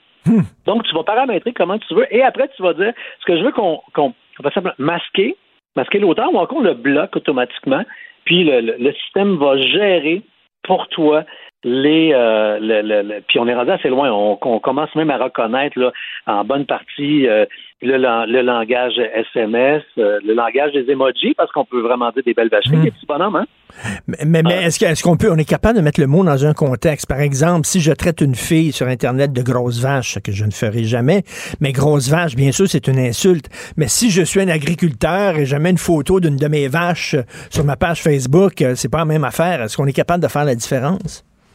Le, je, de, de- le- écoute, je me suis pas amusé à faire de- c'est un oui. bon test que je le prends en note. Comme vous autres, je note. l'essayer, la grosse vache, je te jure. Euh, le- je, je vais faire un- je, je vais faire une mise à jour dans ma chronique grâce à toi. Le, le, mais euh, le, le, le, tu vois, au début de l'application, quand euh, on disait gros cave, la- l'application fait de la misère avec le, le, le- les québécismes. Euh, le gros, gros cave, gros cave passait, le gros cave passe plus. Euh, le, et, et, et tu peux t'amuser à jouer avec les paramètres. Donc, tu peux, si tu baisses, tu vas là pour, pour chacun des chacune des sous-catégories que je t'ai dit, ça va de laisser tout passer à un peu moins à dans le milieu. Donc, tu vas pouvoir t'amuser à, à paramétrer pour avoir quelque chose qui va aller avec ton niveau de sensibilité. On s'entend? Le- tout le monde qui te connaît te voit aller sur les réseaux sociaux. On comprend que tu as la coin plus dur que parce que t'es comme moi, t'es rendu une vieille chose. Fait qu'on là, on garde la corne à, à l'épaissir. Le- mais, mais, mais je pense que tu l'as dit, les, tu sais, le- les jeunes, c'est tout frêle encore. C'est pas, pas, pas fini Oui. d'être forgé. C'est pas fait pour manger des claques à la gueule à la journée longue sur les réseaux sociaux. Des, des moqueries physiques peuvent peut- y a- on n'a pas idée comment une seule phrase peut, peut créer des, des, des, des traces qui vont durer durant des années. Les menaces, les menaces sur les réseaux sociaux, tu sais, dans le temps, on a tous été bouliés un peu à l'école. là, tu sais, là. Sauf que quand on partait de l'école à 3h25, C'était fini. le bullying se terminait. Oui. On allait dans un safe space avec nos amis, notre famille. Puis là, au moins, on avait la paix, puis on était un humain normal. Là, maintenant, le bullying, il y en a quasiment plus à l'école. Le bullying se passe en dehors des heures de classe, 24 heures sur 24. Puis les jeunes sont menacés, se font rentrer dedans à journée longue avec, avec nos appareils. Ce qui, euh, ce qui m'amène au deuxième, au, deux- au deuxième truc que je voulais donner comme truc plus pour les jeunes. Parce que, bon, l'application que je viens de dire, ça, ça peut servir à tout le monde. Puis pour juste en- enlever du méchant, ça peut être le fun. Mais si vous êtes parent, là, il y a un contrôle parental qui a une fonction complètement tripante, puis que moi, je vous invite à installer en transparence. Tu le dis à ton jeune, là, on va mettre ça dans tes affaires. Ça s'appelle Family Safe, comme pour famille puis safe. là. OK. Et ce que ça fait, c'est que, comme parent, tu peux recevoir des alertes parentales quand ton jeune reçoit des messages suspects, du contenu inquiétant sur les réseaux sociaux, des photos inappropriées. Euh, le- parce que le jeune, souvent, quand Il va pas. être dans- il c'est pas là qu'il va te parler. Il n'osera pas. Pourquoi? Entre autres, euh, le- le- le- les, les fameuses rançons sexuelles. Les jeunes, on le sait, à l'âge des premières, font maintenant leur première euh, en vidéo, en vidéo. En vidéo. On se montre des petits bouts, on fait des petites affaires. C'est, c'est- c'est l'ultime safe sex, on peut pas être contre ça. Là. Ils sont même pas ensemble, Colin. Sauf qu'à un moment donné, il y a un garçon ou une fille qui va aller un petit peu plus loin, qui va faire un, un- un geste euh, qu'il pourrait regretter. Euh, le, le, une, une fille qui veut pas aller plus loin avec un garçon, mais qui a fait des actes sur, sur une vidéo. Euh, le petit garçon qui trouve ça peut-être cute, un autre petit garçon, puis qui essaie pour une première fois, mais qui est pas sûr. Ça fait plein de jeunes qui deviennent à risque d'être sous la menace de gens. Et là, ces gens-là les poussent à aller beaucoup plus loin dans plein d'affaires que, que, que comme parents, vous imaginez même pas. Puis ton jeune n'ira pas te dire, là, gars, c'est parce que j'ai fait telle affaire, puis là, Ben là, non. tu faire ton coming out, tu sais même pas encore que t'es gay. Ben, tout à Fait fait. que- non, ben c'est ça. Donc, donc, toi, comme parent, en installant ça, tu dis aux jeunes, regarde, si un jour, je mets ça, puis c'est vraiment, c'est un bodyguard, on va prendre le nom de l'autre, Oui. là, c'est un gardien de sécurité qui va faire en sorte que si un moment donné, t'es victime d'affaires vraiment dolles, moi, je vais recevoir une alerte. Puis là, moi, comme parent, ce que je te dis, je vais pas aller fouiller, on va s'asseoir. Parce que moi, je serai tout le temps là pour te défendre, même quand tu n'oseras pas venir me voir. Mais au moins, le logiciel va m'alerter. Moi, je, je, je suis un fan fini de cette solution. Eh ben, merci beaucoup, François. Vraiment, je ne connaissais pas ça et je te le dis qu'en tant que parent, là, c'est, je suis vraiment content de savoir que ça existe et tu peux être sûr qu'en rentrant à la maison cet après-midi, euh, je vais essayer euh, de, de, de mettre ça. Écoute, euh, pour con- concernant Bodyguard, tu dis que c'est un gars qui a bidouillé ça, c'est un Français qui a Ouais. fait ça. Comment ça se fait que des entreprises comme Facebook, Instagram, Google, TikTok, Snapchat, Twitter, toute cette gang-là, qui sont des gonzillionnaires qui chient littéralement des lingots d'or, comment ça qu'eux autres n'avaient pas réussi à bidouiller une application comme ça, que Ah non, ça prend ils un gars? pas. Ils, veulent, pas, c'est Voyons ça. donc, si les vraies affaires, quand tu fais, fais- tous ces outils-là sont gratuits. Il y a une phrase magique qui dit quand c'est gratuit, c'est toi le produit. Ces pages, ces entreprises-là font de l'argent au nombre de pages vues parce que plus il y a de pages vues, plus il y a de publicité affichée. Et quand toi, tu as un post et que tu dis quelque chose de gentil, puis que ça passe dans le beurre, ben Facebook, Twitter, compagnie font pas une maudite scène. Puis quand tu dis quelque chose qui fait allumer le feu, puis que le monde débarque, puis t'envoie y promener, puis te traite du dernier des caves que tu devrais mourir demain, plus, plus, plus le monde te menace, plus ces business-là font du cash. Et c'est payant. La haine est, est devenue le, le- le- au cœur du modèle d'affaires de ces, des réseaux sociaux. C'est d'une tristesse. Fait que demande-le pas à eux autres de- d'en enlever. Ils font, donc, ils font tout dans leur algorithme pour que le feu. Fait que c'est important ce que tu dis. Donc, euh, ils sont un peu hypocrites lorsqu'ils disent Ah, on va lutter contre l'intimidation et, et les fausses nouvelles et tout ça. C'est c'est leur pain et leur beurre, ça. Ben, je veux dire, c'est comme le gouvernement qui empêche pas les cigarettes. Et qui est taxe même. Exactement. Même combat, tu veux garder les taxes, ils mourront plus tard, ça, sera ça va être un autre gouvernement qui gérera le cancer. Et, et c'est ça. Et, et on leur donne du stock. Là. On, on met des photos, on parle de notre vie, puis moi, je me mets là-dedans. J'écris beaucoup sur Facebook et tout ça, sur les films que j'aime. Je Et, commente toi, ils t'adorent, ils t'adorent, t'es un allumeur de feu. Je leur donne- Tu devrais leur demander un salaire. Non, mais c'est vrai, euh, je fais Ben oui. ça. Je leur donne du Ben oui. contenu gratuitement. C'est complètement débile. Ben oui, puis ben non, pas juste du contenu, tu leur donnes du trouble. Ils aiment ça. Ben, avec des contenus comme les tiens, ils font plus de cash qu'avec des contenus comme les miens. Moi, quand je dis, euh, allez voir le, le- le nouvel outil gratuit pour euh, recadrer vos photos dans votre iPhone, il n'y a, personne qui me traite de cave. Quoique, on ne sait Et jamais. tout, des fois, régulièrement, on me traite aussi de cave. Je comprends pas, là. Mais ça, c'est un autre dossier. Et donc, écoute, c'est très important ça. Donc, françoischaron.com, c'est ton site et j'invite tout le monde euh, justement à aller le visiter parce que, regardez, vous allez, en allant sur le site de François Charon, justement apprendre euh, l'existence d'un truc comme Family Safe que je ne connaissais pas. Et le gars qui fait Bodyguard, c'est-tu gratuit ça, installer Bodyguard? Oui, le, le- Bodyguard, c'est gratuit un- et c'est devenu un organisme sans but lucratif, gratuit pour le grand public. Et si vous êtes euh, une organisation ou une entreprise, c'est même maintenant comme ça qui se finance, euh, tu peux euh, implanter euh, le, le contrôle sur ta page ou ton groupe euh, de, de- de- ton, ton site d'entreprise, ce qui fait qu'il y a moins de haine sur tes réseaux sociaux et c'est prouvé que euh, là, le monde commence à être écœuré là, à la haine, au vieux sûr, sur les réseaux sociaux. Et si sur la page entreprise ou la page de l'émission ou la page de n'importe quel produit, euh, peu importe le réseau social, là, il y, y a- il y a moins de dirt, on va le dire en anglais, Oui. là, euh, le, ben, le, le- moins tu perds de monde. Fait que là, eux se financent maintenant comme ça en vendant une solution pour les Hmm. pour les entreprises, les médias, les personnalités, mais pour monsieur, madame, tout le monde, euh, c'est euh, c'est gratuit. Ben écoute, c'est toujours un grand plaisir de te parler, François Charon. FrançoisCharon.com, c'est son site. Merci, bonne journée. Pendant que votre attention est centrée sur vos urgences du matin, vos réunions d'affaires du midi, votre retour à la maison ou votre emploi du soir, celle de Desjardins Entreprises est centrée sur plus de 400 000 entreprises à toute heure du jour. Grâce à notre connaissance des secteurs d'activité et à notre accompagnement spécialisé, nous aidons les entrepreneurs à relever chaque défi pour qu'ils puissent rester centrés sur ce qui compte, le développement de leur entreprise. Martino. Le parrain de l'actualité.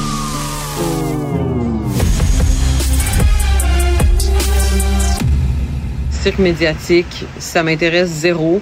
Moi, ce que je veux, c'est juste être sobre, puis avoir le contrôle sur comment je m'exprime. C'est-à-dire que ça reste authentique, puis que ça passe pas par le filtre d'un journaliste ou d'un média quelconque. C'est pour ça que j'ai choisi de faire des stories sur Instagram. Alors hier, la chanteuse Valérie Carpentier a annoncé sur les réseaux sociaux être dépendante aux stimulants. Elle dit qu'elle veut s'en sortir.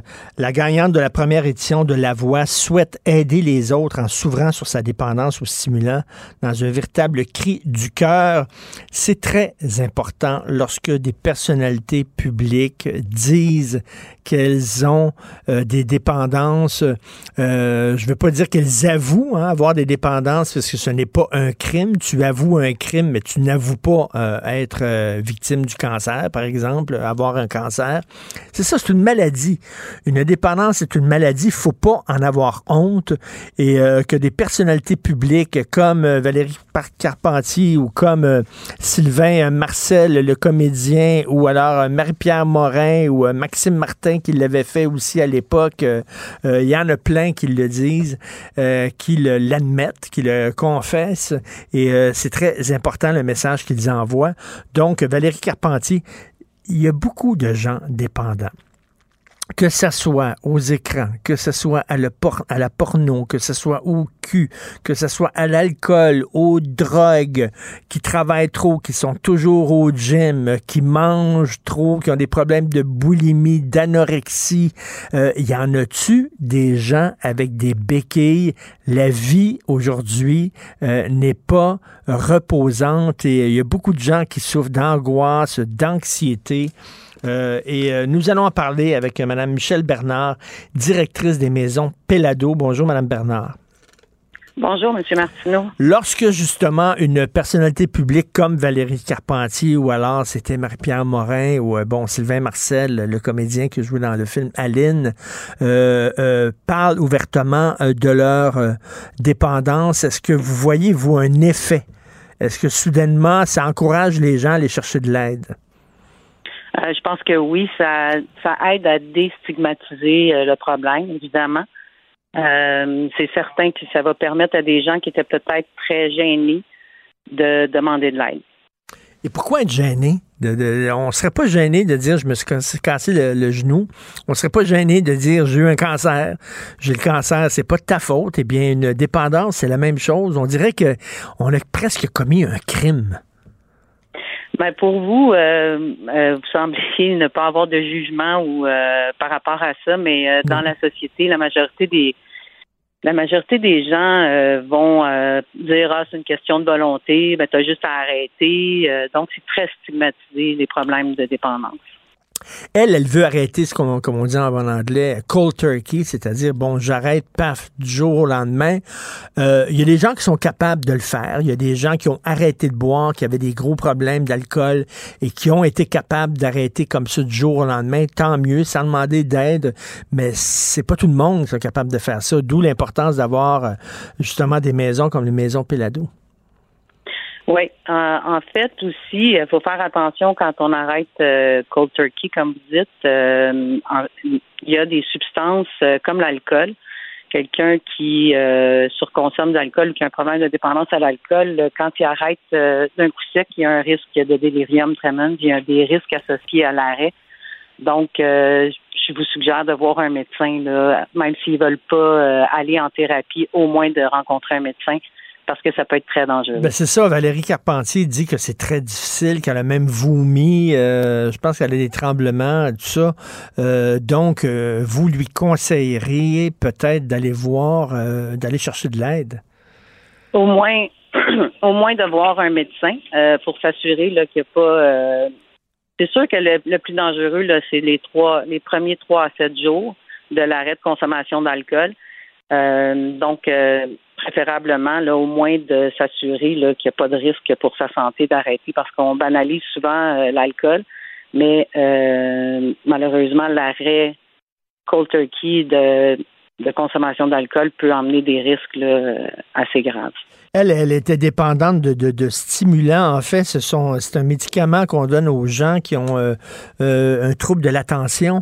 Euh, selon certains experts, c'est pas un médicament qui est très très grave, qu'on le donne à petite dose. Est-ce qu'il y a des gens qui vont à la maison Pelado justement puis qui ont la même la même dépendance que Valérie? Oui, oui, on voit ça ben, de plus en plus, malheureusement de plus en plus euh, les gens qui vont euh, surconsommer leur euh, prescription ou même en acheter sur le marché noir de d'autres personnes qui ont, admettons, un TDAH, puis ils veulent pas la prendre, la médication, et ils la revendent. on peut voir ça, une pilule de, de Concerta ou d'Adéral ou un autre qui va se vendre sur le marché noir à 10 dollars ou, ou 15 ou 20 dollars, puis ça, on voit ça. Et les gens viennent. C'est sûr que c'est sûr que quand ils arrivent, ben là, les premiers jours, ils vont dormir parce qu'ils sont fatigués. Mais oui, on voit ça de plus en plus. Ma blonde est allée se faire enlever la vésicule biliaire euh, il y a euh, un an à peu près et on lui a donné, là, parce que bon, c'est souffrant, euh, on lui a donné des un peu comme des, petites, petits comprimés de morphine finalement là, à prendre à la maison et a pris un comprimé. Puis elle dit, je me sentais tellement bien avec ça que après ça, elle est allée à la pharmacie puis elle a donné les autres comprimés. Elle dit, j'ai peur de développer une dépendance parce que vraiment, on est, on est trop bien là-dessus. Euh, la crise des opioïdes, c'est vraiment c'est énorme ces temps-ci. Ça frappe fort. Oui, euh, ça frappe fort. Puis oui, euh, il y a certaines personnes qui vont qui peuvent développer une dépendance après une chirurgie. En fait, je dirais pas que c'est la majorité. Par contre, il faut déjà avoir une fragilité. ça n'arrivera pas nécessairement à tout le monde. Il ne faut pas avoir peur de mmh. prendre notre médication quand on souffre. Euh, malheureusement, oui, on peut aussi rencontrer des gens qui ont développé après une chirurgie des problèmes euh, d'utilisation des opioïdes, mais encore là, il faut pas c'est pas tout le monde à qui ça va arriver. Il ne faut pas non plus euh, souffrir pour rien. Si ben la prescription a été donnée puis qu'on la respecte, je pense que c'est important de la prendre. Par contre, pour quelqu'un qui a déjà une fragilité, ben évidemment, il y a un risque associé. C'est ça, elle, a craignait, là, elle dit ah non, je me sens trop bien, je vais aller tout de suite euh, rapporter ça. Euh, la pandémie, euh, ça a frappé fort. Je pense qu'on sous-estime les impacts de la pandémie sur tout le monde. Moi, je vous avoue que pendant la pandémie, je, me suis rendu compte que je consommais beaucoup trop d'alcool. Vraiment, le, petit gin tonic en apéro. Après ça, un verre de vin en faisant cuisine. Après ça, deux verres de vin en mangeant. Puis après ça, tu regardes une série le soir. Ah, tu on prendre un petit verre de vin en regardant la série. Puis tu te ramasses que tu, vides quasiment une bouteille par soir. Euh, là, je me suis dit, wow, à un moment donné, euh, je me suis pris en main et j'ai euh, vraiment réduit ma consommation d'alcool. mais vraiment, vous, j'imagine vous avez vu les impacts de la pandémie, vous. Oui, en fait, les gens qui étaient déjà euh, plus fragiles, bien évidemment, euh, l'augmentation de consommation d'alcool ou d'autres substances, euh, ça a été énorme. Et ce qui arrive, c'est que souvent, la source de la problématique de dépendance est très est, différente chez, chez les gens. Il y a des gens qui le problème avec les traitements pour la dépendance, c'est que souvent on va dire, on va aider la personne à arrêter de consommer, mais on s'occupe pas du problème qui est en arrière. Fait que c'est vraiment important de, pouvoir hmm. collaborer avec les autres, euh, avoir des équipes multidisciplinaires, parce que souvent derrière la dépendance, il y a des troubles concomitants qui se cachent comme euh, on en a parlé, un trouble anxieux, une maladie affective bipolaire ou euh, un TDAH ou différents. Puis si ça c'est pas traité, ben malheureusement, euh, c'est assez difficile de vivre sans consommer quand euh, c'était ta médication. Là. Effectivement, des fois, là, c'est, c'est, c'est, le- c'est un symptôme, euh, la, la, la, la toxicomanie, la dépendance, mais euh, il faut voir qu'est-ce qu'il y a derrière ça. Euh, j'ai déjà, j'ai déjà interviewé un expert en toxicomanie euh, de l'UCAM, un professeur de l'UCAM très respecté.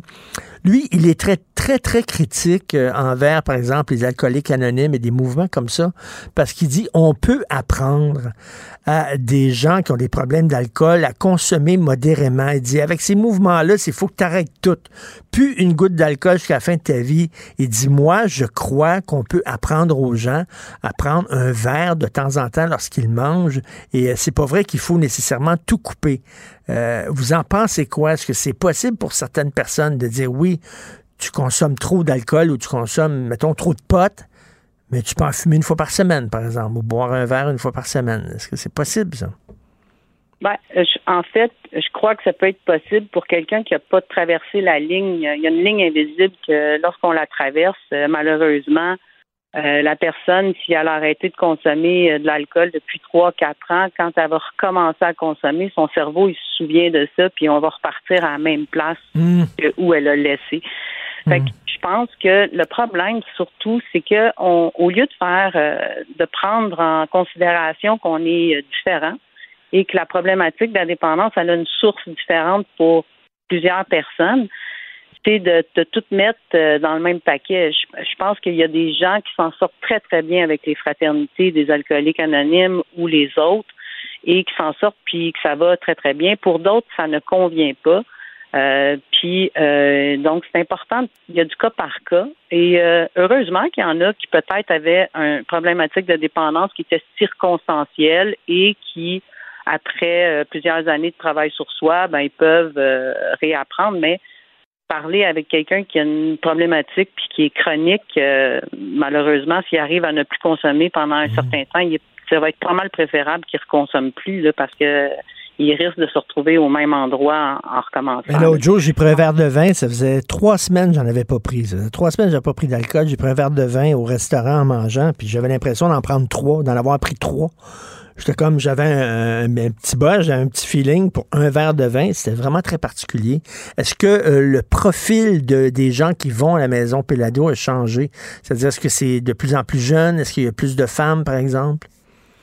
En fait, nous, on a un centre qui est strictement pour les femmes et on a un centre euh, pour les hommes. Euh, je dois vous dire que le profil, euh, il n'a il a pas nécessairement changé. C'est les substances, les nouvelles substances que, que les gens prennent qui sont euh, ou d'anciennes substances qu'on voyait dans les années euh, début des années 80 qui reviennent beaucoup, beaucoup. Euh, donc, le profil n'a pas nécessairement changé là, en, ce, qu'on- en ce qui nous concerne. C'est plutôt au niveau des substances que les gens prennent. Tout à fait. Ben, Avant, on voyait plus euh, alcool, euh, cocaïne. Maintenant, notre cristal meth, euh, des, des, des amphétamines beaucoup. donc, c'est plus puis le mélange. Avant, on voyait plus un alcoolique pur, là, quelqu'un Oui. qui ne consomme de l'alcool ou un héroïnomane. Il faisait maintenant, bon, ben, ils peuvent consommer du crack et de l'héroïne. Et des fois, ils vont consommer de la cocaïne, ils ne savent pas, mais il y a du fentanyl dedans. Euh, donc, euh, on a perdu quelqu'un récemment euh, qui avait fait une rechute euh, Ah ouais. en pensant qu'elle consommait juste de la cocaïne. Malheureusement, il y avait du fentanyl dedans. Donc, c'est très triste. là. Ça arrive régulièrement. Oui, ben en tout cas, je salue le courage des gens qui décident euh, justement de, de, de, de se prendre en main, essayer de se sortir de ce cercle vicieux. Euh, ici, les studios de Cube, c'est en face du parc Émilie Gamelin. Je peux vous dire, euh, Ouais. Madame, euh, Madame Bernard, tous les jours, je vois des jeunes filles, des jeunes gars, là, euh, délirer là, euh, de- devant les studios de Cube parce qu'ils sont en manque ou ils sont en crise, ça déchire le cœur, ça brise le cœur. C'est des fils, c'est des filles euh, de quelqu'un, ça. Et je regarde, puis je dis, ça peut être ma fille, ça peut être mon fils qui est comme ça dans la rue. Euh, c'est vraiment tragique, d'où l'importance d'avoir des maisons comme Maison Pélado. Merci beaucoup, Madame Michel Bernard. Merci. Merci, merci, Merci de votre travail. Bonne journée. Avis à la gauche. Ben oui, on le sait. Martineau, ça n'a pas de bon sens comme il est bon. Vous écoutez Martineau. Cube Radio. Je te rappellerai que 1,3 milliard, 44 milliards de dollars. c'est beaucoup, beaucoup d'argent. À partir de cet événement-là, il y a eu un point de bascule. Un directeur de la section argent, pas comme les autres. Yves Daou. Hey Yves, je vais te confier quelque chose. J'ai une nouvelle conseillère financière qui va s'occuper de mes finances. Elle s'appelle Dominique Anglade. Mais tu sais quoi? Peut-être que tu aurais des meilleurs rendements avec elle que le marché boursier. Écoute, euh, ça va bien, ces affaires, hein, quand même. Ben, tant mieux, bravo, fantastique. Ben, je lève mon chapeau. Il nous manque de riches au Québec. Ben la oui. question qu'il faut toujours se poser, puis évidemment, c'est un peu euh, ténu là, comme explication, mais tu sais, quand tu gagnes autant de millions, que t'es. Probablement qu'ils peuvent penser aux gens qui sont de la classe moyenne, mais en tout cas, c'est c'est pas, pas toujours facile quand tu as des millions. à- sais, quand euh, je- moi je pense à, à les riches comme Bezos, tout ça, qui disent qu'ils ont des milliards, tout ça. Sais, comment ils peuvent penser vraiment au peuple? là? Ben oui, euh, je pense qu'ils ne connaissent pas vraiment le prix d'une livre de beurre. Tu veux nous parler, tiens, parlant de millionnaires, tu veux parler d'essence? Écoute, Richard, on a l'essence, c'est le sujet là, de- que les gens aiment voir parce que à tous les jours, là, tu finis par te retrouver à une station essence. Et là, ce qui est fascinant, puis ça, c'est un phénomène qu'on n'avait pas vu depuis longtemps, c'est que d'habitude, Montréal, c'était toujours plus cher qu'en région. Mais là, Montréal, et la- les- les- le prix de l'essence est meilleur marché qu'à Beaumont, par exemple, alors que Montréal, il y a une taxe déjà sur le transport qui est rajoutée à, à toutes les taxes. là. Et donc là, ce qu'on s'aperçoit, c'est que les euh, stations-service profitent des Euh. régions pour faire plus de profit. Et Ah, normalement, regardons ça. Regardons ça. Et là, CAA, normalement, là, la marge de euh, ce qu'on appelle du détaillant est à peu près toujours 9 cents. Normalement, là, qui devrait être euh, la, la norme. là. Et là, tu t'aperçois là, que le centre du Québec, l'Estrie, l'Outaouais, Mauricie, Chaudière-Appalaches, la capitale nationale, la Côte-Nord, etc., là, c'est en haut de 10 cents la marge. Donc, les pétrolières, particulièrement les stations essence, ont décidé de faire en sorte de faire plus d'argent en utilisant ceux qui gazent dans les régions. Et donc, CA, tout ça, est épouvantable que pendant que le prix du baril de pétrole, je te rappellerai que le prix du baril il est en baisse, là, euh, un peu partout à travers le monde, compte tenu qu'on anticipe une, une certaine récession. Là. Et donc, euh, donc, une analyse qui est faite avec CAA ce matin qui montre très bien qu'en région, les gens payent plus cher alors qu'ils ne devraient pas payer plus cher. C'est pas normal que, mettons, à Beaumont, hier, qui était à 1,64,9, puis qu'à Montréal, il était à 1,58, euh, la différence Ben de prix, alors que non, il y a quelque chose Ben qui non, il en profite. Un jour, on va tous avoir une auto électrique, puis on va tous les mouner. Toute la gang, on va tous les mouner. On va dire bonjour, bye bye. Ils sont en train de creuser leur propre tombe, ces gens-là. Mais ce qui est fascinant, c'est que l'Association des distributeurs d'énergie au Québec, le Sonia Marcotte, disait hier, là, Ah, là, on, a, on a dû payer, euh, charger, euh, prendre des marges plus chères, etc., à, hausse- à hausse- cause de la hausse du salaire minimum et les, les frais d'augmenter des cartes de crédit. Écoute, n'importe quoi. N'importe quoi. Écoute, j'ai mis mon nom euh, cette semaine sur une liste d'attente pour une auto électrique. Je peux te dire que la journée je vais l'avoir, ils vont voir mes fesses en tabarnouche. euh, chronique de Michel Gérard aujourd'hui, euh, inquiétant. Sommes-nous proches d'une récession? Écoute, il y a un sondage, je ne sais pas si tu as vu euh, ce matin, Richard, dans le journal, les Québécois préoccupés par l'économie, que plus préoccupés par l'économie que par la santé. Ça, c'est le premier sondage que je vois. C'est fait quand même par le Cyrano, qui est un organisme assez connu euh, au Québec. Et là, la, préoccupation économique va au-dessus de la santé actuellement. Et c'est une hausse de 5 points euh, par rapport à... alors que la santé avait toujours été... fait que tu vois très bien là, que les enjeux économiques, les taux d'intérêt, l'inflation commencent à être une préoccupation. Et là, hier, là, je ne sais pas si tu as vu ce qui s'est passé à la bourse. Là. Écoute, d'un coup, là, dans la journée, tout a chuté. Ah écoute, oui. écoute, de 4% à, sur S&P 500. Écoute, le Nasdaq, 5% qui a baissé. Donc, euh, il y a- il y a- on- Michel s'est interrogé, qu'est-ce qui se passe? Et là, ce qu'on s'aperçoit, c'est que là, l'inflation aux États-Unis a augmenté encore. Et donc, même avec l'augmentation des taux euh, d'intérêt, ils ne réussissent pas à mater la- la- l'inflation. Et le- la Banque du Canada ne sera pas capable mieux que la, la fédérale- la- la Banque fédérale, la Réserve fédérale aux États-Unis. Et là, ce qui arrive, c'est que comme les taux d'intérêt augmentent, ben évidemment, les endroits pour mettre de l'argent dans des lieux moins à risque, qui rapportent mieux des taux d'intérêt, comme les CPG, puis d'autres euh, c'est plus intéressant. Donc, les investisseurs se retournent, sortent l'argent de la bourse pour les mettre dans des placements sécures. Et là, les- écoute, les investisseurs en bourse, là, ils voient ça, euh, de- ils sont un peu euh, paniqués. Là. Donc, hier, une grosse, euh, grosse chute. Mais là, ce que les gens se, se- se- se disent, c'est on s'en va-tu vers une récession? Une récession, normalement, là, c'est, on le sait, c'est trois trimestres. Hein, où que le- la, la- la croissance économique est, est négative. On n'est on pas encore là, mais la, réalité, c'est que est-ce qu'on souhaite une récession pour calmer la consommation? Que les gens, tu sais, actuellement, on est de plein emploi partout. Euh, donc, euh, écoute, c'est une. Moi, je voudrais pas être économiste. Présentement, je regarde mon. Tu sais, tu regardes ton, ton tableau de bord, puis toutes les flèches, là, une, une journée, ça s'en va à gauche, l'autre, ça s'en va à droite. Écoute, euh, tout le monde est en train de perdre son langage dans ce dossier-là. Et là, je te rappelle que la Banque fédérale va annoncer probablement la semaine prochaine une hausse, là, c'est quoi, peut-être de 1 point de pourcentage du taux d'intérêt aux États-Unis. Écoute, là, juste te rappeler là, qu'il va peut-être atteindre 4% le taux fédéral, là, alors qu'il y a un an, c'était 0,25. Hmm. Fait que, Hmm. Écoute, est- euh, Michel Gérard, à la fin, il dit si euh, vous euh, voulez jouer à la bourse, vous êtes mieux d'être extrêmement, d'avoir un taux de tolérance au risque très élevé. Moi, quand je vais à la banque, puis tu sais, il dit c'est quoi ton taux de tolérance quand je veux cotiser à des REER? Moi, je dis moyen. Moyen. Vraiment, là, je sais, c'est pas, pas pépère, mais pas non plus des risques trop élevés, très moyens. Euh, alors, Investissement Québec, parlant d'investisseurs, Investissement Québec, très généreux euh, envers un proche des démarrais. Bon, écoute, euh, ça, tu sais, là, je reviens sur le rôle d'Investissement Québec. Investissement Québec, là, c'est comme le bras bancaire du, du gouvernement du Québec. C'est-à-dire, il y a une partie là, où ils ont des fonds propres, à peu près 2, 2 milliards, qui investissent dans les entreprises. Puis ça, c'est l'analyse qui est faite. Puis tu as un autre 2, 2, 2,4 milliards qui est le Fonds de développement économique qui sert souvent à des décisions politiques. Ils décident, ah, tiens, il faut mettre de l'argent là parce que ça va être bon pour l'économie du Québec. Mais là, ce qui est intéressant, Richard, puis ça, c'est pas la première fois, hein, Investissement Québec, toute son équipe d'investisseurs. Là, ce qu'ils font, c'est qu'ils confient l'argent des Québécois à des gestionnaires de fonds. Et des, autrement dit, des gens qui ont des fonds puis vont les investir ailleurs. Là, ça, c'est euh, quoi? C'est comme la sous-traitance?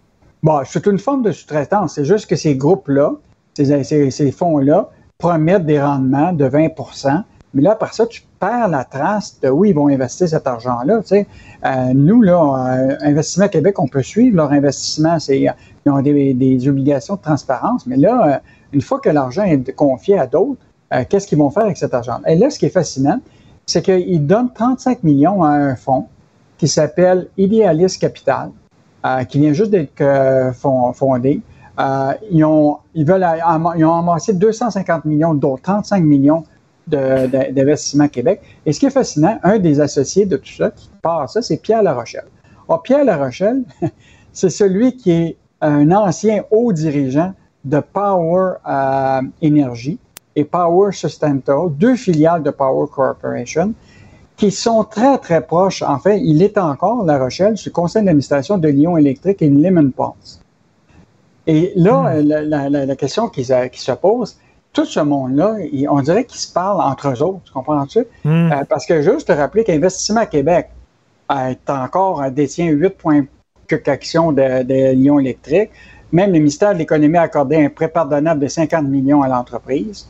Euh, écoute, puis là, le- lui, il siège encore sur le conseil d'administration de Lyon et de Lemon Pulse. OK, fait quand, quand il dit, là, j'ai coupé les liens avec euh, Power, c'est pas tout à fait vrai, là. Ben, écoute, euh, on va prendre sa parole, mais la réalité, là, c'est quand tu regardes, on dirait que c'est tout le même réseau d'affaires Hmm. qui finit par se retrouver. Puis, euh, puis là, la question, la réalité, c'est comment ça se fait qu'on va donner 35 millions d'argent public à un fonds qui est encore proche des, des, des, des, des- marais. Et là, juste te rappeler que ces dernières années, IQ et la Caisse de dépôt ont fait des placements, ont investi 128 millions de dollars dans des fonds gérés par Power, dont 35 millions à la Fibre Sagar, qui est une filiale du, euh, du conglomérat. Et on s'entend, on s'entend qu'ils n'ont pas vraiment besoin d'aide de l'État, les démarrais. là, on s'entend qu'ils ont les poches assez profondes. Hmm. La question, c'est que c'est quoi le risque que les Québécois Ben oui. ont à mettre 35 millions? Bon, là, ils disent qu'ils vont nous donner un rendement de 30% euh, de 20% ben, euh, Et ce qui est fascinant, c'est que quand on lui a posé la question le matin, il ne voulait pas nous dire combien IQ avait Investissement Québec n'avait mis. Puis dans l'après-midi, ben, on a bien vu qu'à partir de nos questions, Investissement Québec n'avait pas le choix de nous le dire. hein. Euh, donc, euh, c'est, euh, on, on dirait que c'est tout le temps la- le même réseau qui finit par obtenir de l'argent d'Investissement Québec. Ben et, oui. et donc, nous autres, ce qu'on fait, c'est qu'on on fait juste exposer les faits. Exactement. Puis en terminant très rapidement, là, je conseille aux gens d'aller lire la chronique de l'excellent Daniel Germain sur ce gars-là qui a vu son REER complètement disparaître. Le gars, il était responsable, il a cotisé à un REER, là, c'est sa retraite et je vais pouvoir sortir mon REER. Puis- Mais non, il n'existe plus. Alors, Daniel Germain euh, tente d'élucider le mystère. Merci beaucoup, Yves Daou. On se reparle demain. Pendant que votre attention est centrée sur cette voix qui vous parle ici, ou encore là, tout près ici, très loin là-bas, Celle de Desjardins Entreprises est centrée sur plus de 400 000 entreprises partout autour de vous. Depuis plus de 120 ans, nos équipes dédiées accompagnent les entrepreneurs d'ici à chaque étape pour qu'ils puissent rester centrés sur ce qui compte, la croissance de leur entreprise.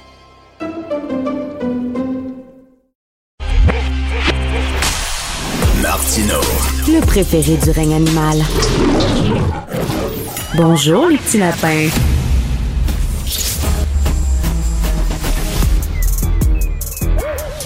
Mathieu Bocoté. Il représente un segment très important de l'opinion publique. Richard Martineau. Tu vis sur quelle planète? La rencontre. Je regarde ça et là, je me dis, mais c'est de la comédie. C'est hallucinant. La rencontre. Bocoté. Martineau. Et Mathieu, selon un ancien majordome de la famille royale britannique, il y a des valets qui repassent chaque matin les lacets du roi Charles III et c'est même des valets qui mettent son dentifrice sur sa brosse à dents le matin. Ce n'est pas lui qui fait ça. Toi qui es maintenant le roi de l'information en France, est-ce que tu as ce, ce genre de service, Mathieu? Pas encore, pas encore. Manifestement, euh, j'ai raté, j'ai raté la négociation de mon contrat. Mais euh, mais il y a une formule, je crois, qui est de Tocqueville, à moins qu'elle soit de Hegel, mais je pense qu'elle est de Tocqueville, qui dit il n'y a pas de grand homme pour son valet de chambre. Hein, C'est-à-dire les gens, les hommes qui sont témoins de notre vie au quotidien n'ont aucune illusion sur notre grandeur.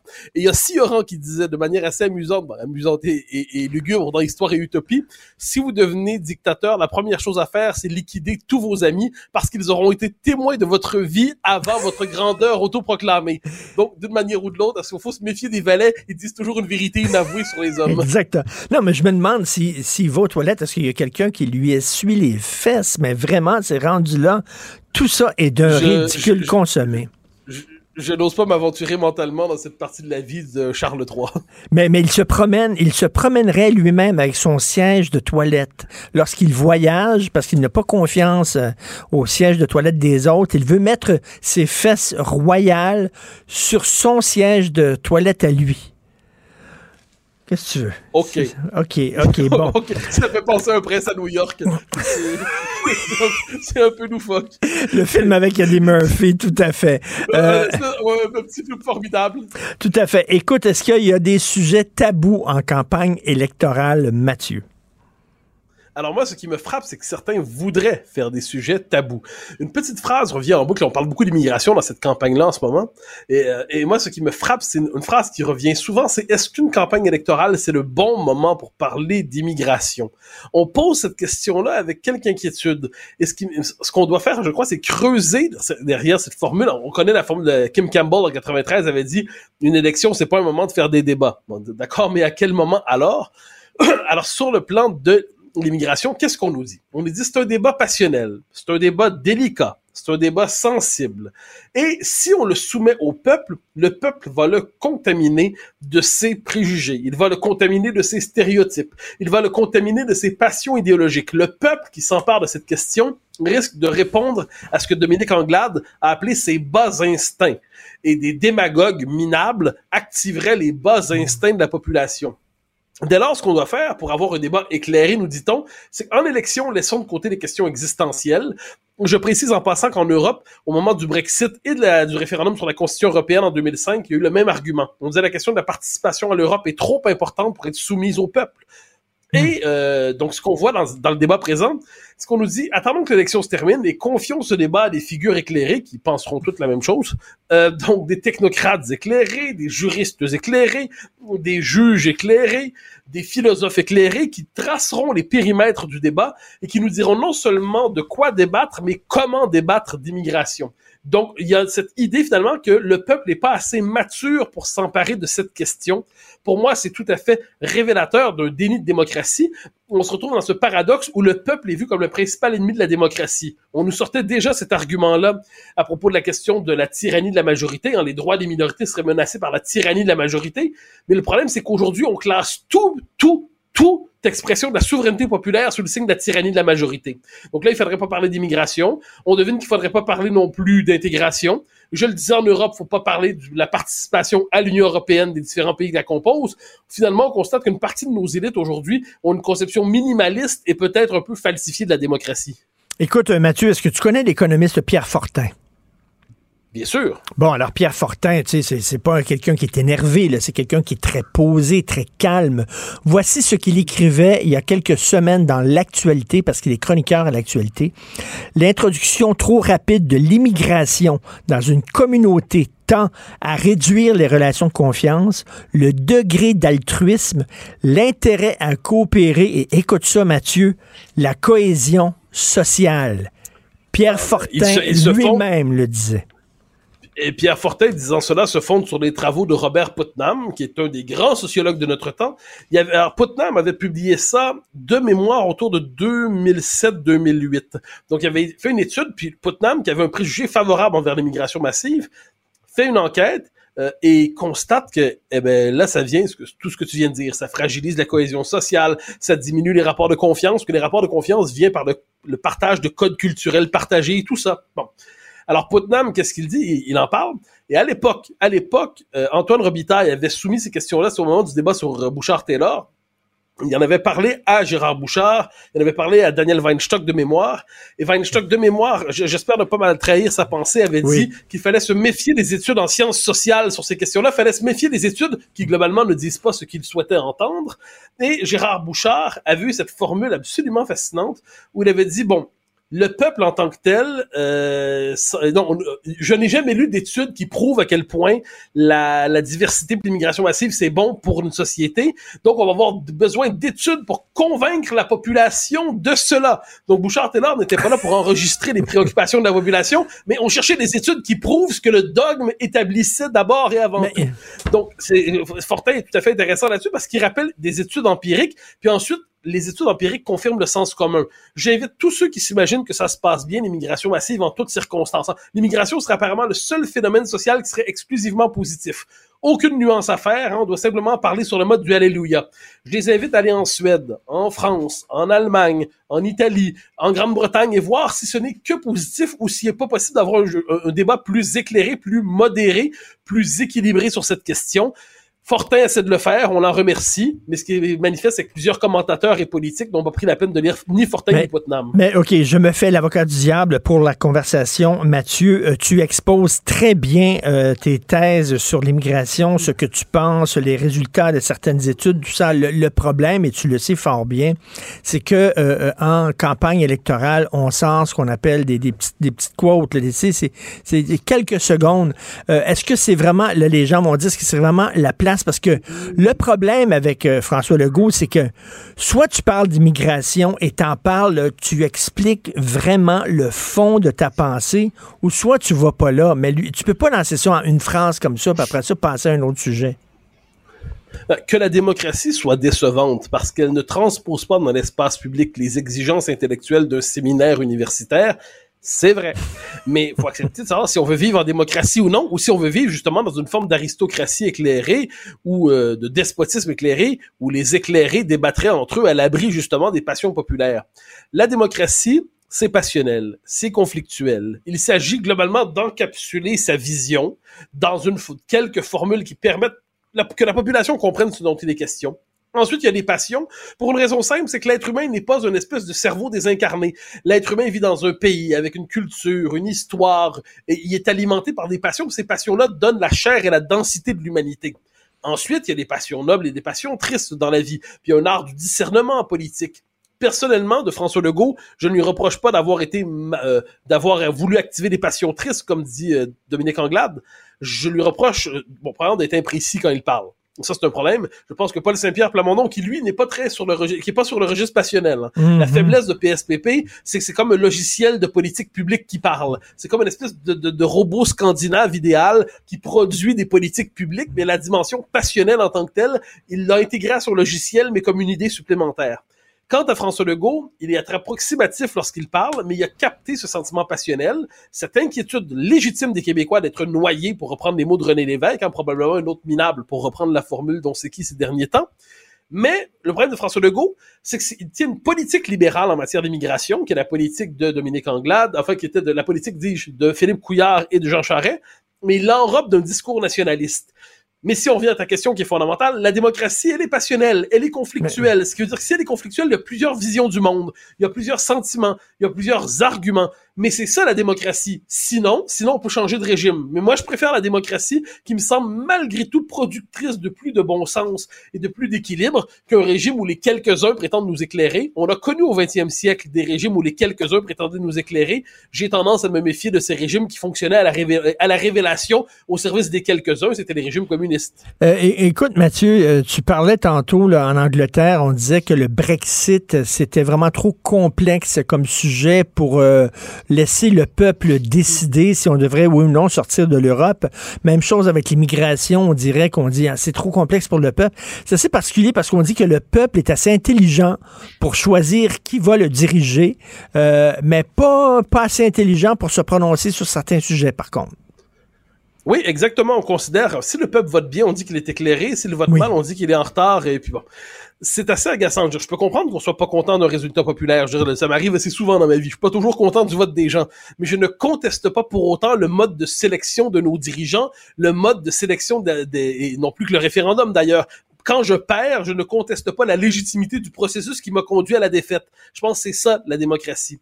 Mais je note sur la Grande-Bretagne, ce qui était fascinant, c'est euh, Jacques Attali, qui est un intellectuel français qui avait dit après le Brexit, il dit, ben, ça vient de nous rappeler que le, le référendum est fondamentalement inquiétant et peut-être même illégitime.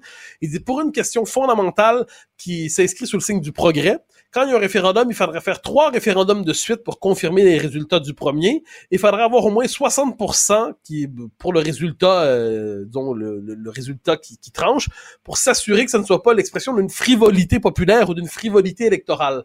Autrement dit, certaines personnes fixent le sens de l'histoire, définissent ce qui est le progrès, puis à partir de là, eh bien, faut toujours monter des exigences pour s'assurer que le peuple ne vienne pas entraver les, les, les idées merveilleuses qu'on a concoctées pour son émancipation. Moi, je trouve ça inquiétant. Surtout, surtout qu'au 20e siècle, moi, je, je- je suis un obsédé du 20e siècle parce que c'est un laboratoire politique à l'échelle de l'histoire exceptionnelle. Au 20e siècle, globalement, qui s'est le plus trompé? Ce sont les intellectuels, les éclairés. Dire, Moi, je, je déteste pas les intellectuels, c'est ma tribu. C'est une tribu qui m'énerve, c'est une tribu, c'est une tribu à laquelle j'appartiens. Bon. Mais les intellectuels, globalement, ont embrassé tous les ismes les plus toxiques. Avant, avant 39, ils hésitaient entre le communisme et le fascisme, Mathieu, globalement. ma- Mathieu, La démocratie euh, libérale les ennuyait, oui. Jean-Luc Godard qui vient de mourir, le grand, Ben, j'y arrivais. grand, grand, grand cinéaste, Godard fantastique. Mais tu pendant dix ans, dans les années 70, il faisait des films de propagande là, en, en hommage à Mao. Qui était- C'était fou, là. Et, et pour moi, et là je vais le dire avec une phrase d'une certaine brutalité, avoir eu de la sympathie pour Mao, c'est comme avoir eu de la sympathie pour les nazis. C'est un ben oui. régime Ben oui. meurtrier, totalitaire. Alors là, s'il y a quelque chose de fascinant, c'est que les intellos, globalement, se trompent, euh, et, à grande échelle. hein. les erreurs des intellos, on les paye très cher. Donc lorsqu'en plus, ils nous disent, s'il vous plaît, on aimerait garder le débat pour nous, et se méfier du peuple qui, pour reprendre la formule de Montesquieu, pense peut-être mal, mais sent bien, hein, c'est intéressant. Donc le peuple n'est pas une machine à théoriser, ils ont d'autres choses à faire. Mais il y a une intuition populaire. Eh bien, ça, euh, on faudrait s'en méfier pour qu'on puisse discuter dans l'entre-soi des constructeurs de systèmes. Je me méfie de cela. C'est pas de l'anti-intellectualisme de dire ça, c'est se constater qu'à l'échelle de l'histoire, la tentation des, des, élites intellectuelles, l'intelligentsia, elle a fait plus d'erreurs que de réussites. Alors, est-ce qu'on peut au moins équilibrer tout ça par le bon sens populaire, sans cracher sur le peuple et sans considérer que ceux qui en appellent au peuple sont des minables, qui en appellent aux bas instincts? Je pose la question, mais c'est une question qui donne sa réponse. Tout à fait. Euh, Mathieu, le roi Charles III nous écoute. Tu savais peut-être pas. Tantôt, tu euh, citais Sioran en disant lorsque tu prends le pouvoir, faut que tu te débarrasses du petit personnel. Ben, c'est ce qu'il va faire. Ça vient de tomber.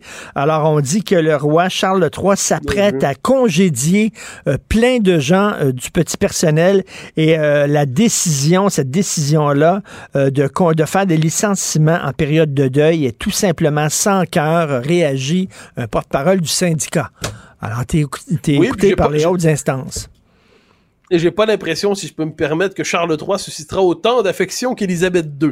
Euh, dire, moi, je suis fasciné. Il y a partout, il y a le- je pense qu'il y a l'émotion, puis il y a le désir d'être ému. Tu sais, on communie à quelque chose sur le plan mondial, un rituel immémorial qui nous rappelle la noblesse des institutions. Très bien. Mais là, on pousse ça on pousse peut-être un peu le bouchon, mais là, Charles III n'a pas nécessairement les qualités de discrétion, de pudeur et de respect de l'autre qui caractérisaient Élisabeth II, donc il se peut que la monarchie nous attendrisse un peu moins dans les prochaines années. Je ne m'en désole pas. Mais tu sais, c'est dur de commencer à travailler à 75 ans quand tu jamais travaillé de ta vie. Ta première job, tu l'as à 75 ans. Pas évident, Mathieu. Mais il a eu le temps de développer des, ré- il a eu le temps de développer des réflexions sur les médecines alternatives et autres idées tout à fait fécondes apparemment, hein, les, les, les, les- les cures désintoxi- détoxifiantes et tout ça. J'ai l'impression qu'on se retrouve avec un roi un peu étrange, mais dont nous sommes les sujets, cher ami, dont nous sommes les sujets. Vrai. Merci, Mathieu. À demain. Bonne journée. Salut. Bye bye. Cube Radio. Martino. Même avec un masque, c'est impossible de le filtrer. Vous écoutez Martino. Cube Radio. Alors, un peu plus tôt à l'émission, lors de ma conversation avec Jean-François Lisée et euh, Thomas Mulcair, les deux euh, vantaient euh, la droiture de M. Reyes en disant, ben lui, il a appuyé Jean Charest. Euh, finalement, c'est Poiliev qui a gagné. Bien, il a décidé, lui, c'est un homme de principe, de partir et de pas rester avec le nouveau chef. Il était avec nous, Alain Reyes, député conservateur, maintenant député indépendant de Richemont-Tabasca. Bonjour, M. Reyes. Bonjour. Je parlais, euh, je pense hier, oui, à Kacha Tarekin, euh, qu'on connaît, la chroniqueuse au National Post. Elle était coprésidente de la campagne de Jean Charest. Et euh, là, elle me disait, ben écoutez, on va appuyer M. Poiliev en tant que militant conservateur. Et pendant qu'elle me disait ça, je me disais, mais voyons, elle appuyait quelqu'un on pouvait pas imaginer quelqu'un plus à l'opposé, avec un programme totalement à l'opposé de celui de Poiliev. Et là, soudainement, euh, c'est son adversaire qui gagne et elle, se range. Euh, vous n'avez pas décidé de faire ça, vous? Non, pas du tout. Puis honnêtement, euh, je porte pas de jugement sur les décisions des autres parce que le résultat de M. Poliev, en passant, est catégorique. Sa victoire est gigantesque. Elle a été faite dans les règles de l'art euh, de notre convention, de, des règles du parti. Mais euh, cela étant dit, là, chacun, en fonction de, des raisons pourquoi ils font de la politique, décide ou non de continuer. Euh, je pense pas que vous allez avoir beaucoup des gens comme moi qui vont décider de quitter parce que des gens ont certaines ambitions aussi et le résultat peut être réconfortant en ayant le sentiment que une majorité de la population va finir par embarquer dans ce mouvement-là qu'il a réussi à créer en canalisant la colère de bien des gens. Là, ça, c'est un succès là, ce qu'il a réussi à faire. Il fallait voir ces rassemblements. Je le reconnais, je remets pas ça en question. Mais moi, j'y crois pas, là, sincèrement. Mes citoyens m'interpellent depuis des mois, des semaines, sont préoccupés par le ton que la politique est en train de prendre, sont préoccupés par la protection de nos institutions démocratiques, euh, publiques, euh, sont préoccupés par le respect de la loi et l'ordre. Je pense au convoi, je pense à, à cette volonté qu'il avait de congédier le gouverneur de la Banque du Canada en laissant Mm. croire aux gens que ça allait régler les problèmes d'inflation au pays, sachant très bien que c'est mondial. Ce ton-là, cette façon de faire de la politique, puis je regarde la façon répliqué à mon départ hier, me confirme que j'ai plus de place dans cette organisation-là. Je leur souhaite bonne chance. Euh, je souhaite qu'ils trouvent le bon ton pour euh, tasser Justin Trudeau parce que moi aussi, je suis tanné de Justin Trudeau, je suis tanné des libéraux fédéraux. J'ai pas l'intention de faire le saut euh, dans cette famille-là s'il y en a qui pensent ça. Donc, euh, j'ai quitté. J'ai le goût de faire de la politique encore. Puis la seule option qui me restait dans mon analyse, c'est d'être indépendant. Est-ce qu'il y a une place pour un parti conservateur euh, euh, qui soit progressiste sur certaines questions sociales, qui soit moins trumpiste? Tiens, est-ce qu'il y a une place pour un parti conservateur peut-être moins radical, moins extrémiste au Canada? Euh, moi, je pense qu'ultimement, un jour, on va peut-être en arriver à cette conclusion-là, mais il faut frapper un mur. Les gens avaient une occasion euh, d'embarquer, de devenir membre. Euh, là, en ce moment, il y a vraiment un mouvement qui est parti. Puis le problème, c'est que si ce mouvement-là devait se créer à court terme, euh, on manquerait tout simplement de temps. Premièrement, il faudrait trouver quelqu'un, excusez-moi l'expression, d'assez fou, quelqu'un qui a un réseau de contacts pan-canadien, qui a la capacité de lever des millions en termes de fonds, qui a une certaine notoriété médiatique. euh, pour pouvoir euh, rassembler des gens monter une organisation, je peux vous le dire. On, l'avait, l'organisation au pays avec Jean Charest. On avait des fonds, on avait un homme qui avait de l'expérience politique, mais c'est, gigantesque en ce moment. Donc, à votre question, j'y crois pas. Puis moi, je suis pas parti pour en créer un. Euh, je suis pas là présentement dans ma réflexion. J'ai besoin même de prendre soin de moi là, parce que les derniers mois ont été extrêmement difficiles. Les attaques euh, de tous bords, particulièrement même de ma propre famille politique, ont fait mal et euh, j'ai besoin de reconstruire cette, euh, ben. toute cette partie-là de moi-même qui a été affectée par, par, la, par ma, ma, façon de voir la politique, tout simplement. Parce que ben, c'est très important ce que vous dites là, parce qu'il courtise un peu comme Éric Duhem, mais ça c'est moi qui le dis, pas vous, là, mais qui courtise des gens extrémistes, radicaux, euh, qui insultent euh, des complotistes. Regardez, j'ai reçu l'infolettre hier, le newsletter, l'infolettre du Parti conservateur du Canada. C'était Pierre Poilievre qui écrivait Nous ne pouvons pas compter sur les médias pour transmettre nos messages aux Canadiens. Nous devons les contourner, eux et leur couverture biaisée. Et euh, c'est tout un, message anti-média. On sait que les journalistes sont de plus en plus insultés, harcelés. Il est en train de, il est en train de courtiser ces gens-là. Là si vous continuez à lire le texte, vous verriez les mots qu'il utilise. Euh, on a besoin d'armes pour pouvoir se battre contre eux. Les mots sont durs, puis je vous confirme une chose, et c'est ça qui est malheureux, puis ça confirme un autre élément qui confirme que j'ai pris la bonne décision par rapport au ton euh, qu'ils vont utiliser pour faire leur campagne qui s'en vient. Je vous confirme que ça va être une de leurs journées les plus payantes en termes de financement avec ce courriel-là. Et ça, ben, ça démontre qu'il y a une tendance qui est en train de s'ancrer dans le paysage. Mmh ceux qui pensent qu'on est immunisé au pays face à ce mouvement-là qui a été euh, bien implanté pendant quatre ans et qui continue aux États-Unis, euh, au sud de la frontière et ailleurs dans l'Occident, euh, qui met en danger nos institutions démocratiques et publiques, ben c'est là, je vous le dis, là, ça va être une des journées les plus payantes avec ce courriel-là qui est envoyé. Donc, c'est c'est dangereux parce que les médias font partie de, la sphère euh, démocratique. Ça prend quelqu'un qui fait le contrepoids, qui transmet l'information aux citoyens. C'est beau les réseaux sociaux, mais on est rendu que la liberté fait en sorte qu'on dit tu peux dire ce que tu veux, même si c'est pas hmm. vrai, au nom de la liberté, on me permet de propager des faussetés. Mais, il, y a, il y a une limite là, à tout ça. Là. Monsieur Reyes, je vais vous poser une question qui va vous paraître bizarre. Là, on fait de la politique fiction, de la science-fiction. Mais si je vous disais, là, euh, écoutez, Poiliev, il va déloger, il va gagner. Ça prend un gars comme ça pour sacrer Justin Trudeau dehors. Est-ce que vous seriez prêt à faire comme les républicains ont fait avec Trump, c'est-à-dire vous boucher le nez, en disant, ben, regarde, s'il nous donne le pouvoir, ben, c'est le prix qu'il faut payer d'être pogné avec un, gars comme ça pour déloger euh, Justin Trudeau? Si ça avait été euh, ma réflexion, j'aurais été encore là, je me serais bouché le nez, j'aurais fait l'anguille pendant les deux, trois prochaines années, en me disant, comme peut-être certains qui ont des ambitions d'avoir une responsabilité quelconque, euh, je serais resté dans le parti. Euh, le choix que j'ai fait professionnellement a des conséquences majeures pour moi. Là. Ben je renonce à toutes mes, ben ambitions d'influencer un plus haut niveau à l'intérieur d'un gouvernement pour, pour jouer un rôle important. Donc, j'ai fait ce choix-là, j'ai regardé ça toutes les Et même, c'est un choix, je m'excuse, M. Reyes est aussi terre à terre que ça, mais c'est aussi un choix salarial. Euh, tout à fait. Puis fait que j'ai fait plusieurs, j'ai fait plusieurs, euh, j'ai fait, j'ai mis ça dans la dans la balance, mais je me suis dit, Alain, pourquoi tu t'es lancé en politique? Au début? Je, je me rappelais mes premiers, j'ai sorti mes textes en passant de ma première conférence de presse lorsque je m'étais présenté pour Mario Dumont en 2003 pour voir ce qui me motivait à ce moment-là pour faire de la politique. Et une des, un des trois éléments que j'avais nommé, c'est que je voulais combattre le cynisme face aux politiciens, puis je voulais leur donner le goût aux jeunes de s'impliquer, puis montrer qu'en arrière des politiciens, il y avait des êtres humains. J'ai dit ça hmm. en 2003 lorsque j'ai voulu me lancer avec Mario Dumont. Pas j'ai voulu, je me suis lancé, que je m'étais lancé avec Mario Dumont à ce moment-là. Je me disais, Alain, c'est ça qui t'animait, c'est ça qui est en train de s'éteindre, puis j'ai pas envie que ça s'éteigne. J'ai envie de continuer à m'impliquer en politique à n'importe quel palier, on le verra plus tard, ou en arrière, sans être obligé d'être au front.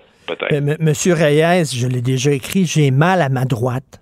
Moi, je me considère comme un gars de droite. Je me considère comme, oui, euh, le, le, Parti conservateur me parle plus que Justin Trudeau puis le Parti libéral. Je serais, moi, l'électeur, là, euh, tout à fait...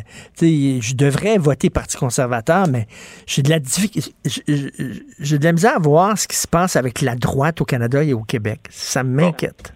Vous voulez, je, moi, je vais vous dire quelque chose. Vous avez souligné, vous avez mal à votre droite. Moi, Oui. j'ai mal à ma démocratie.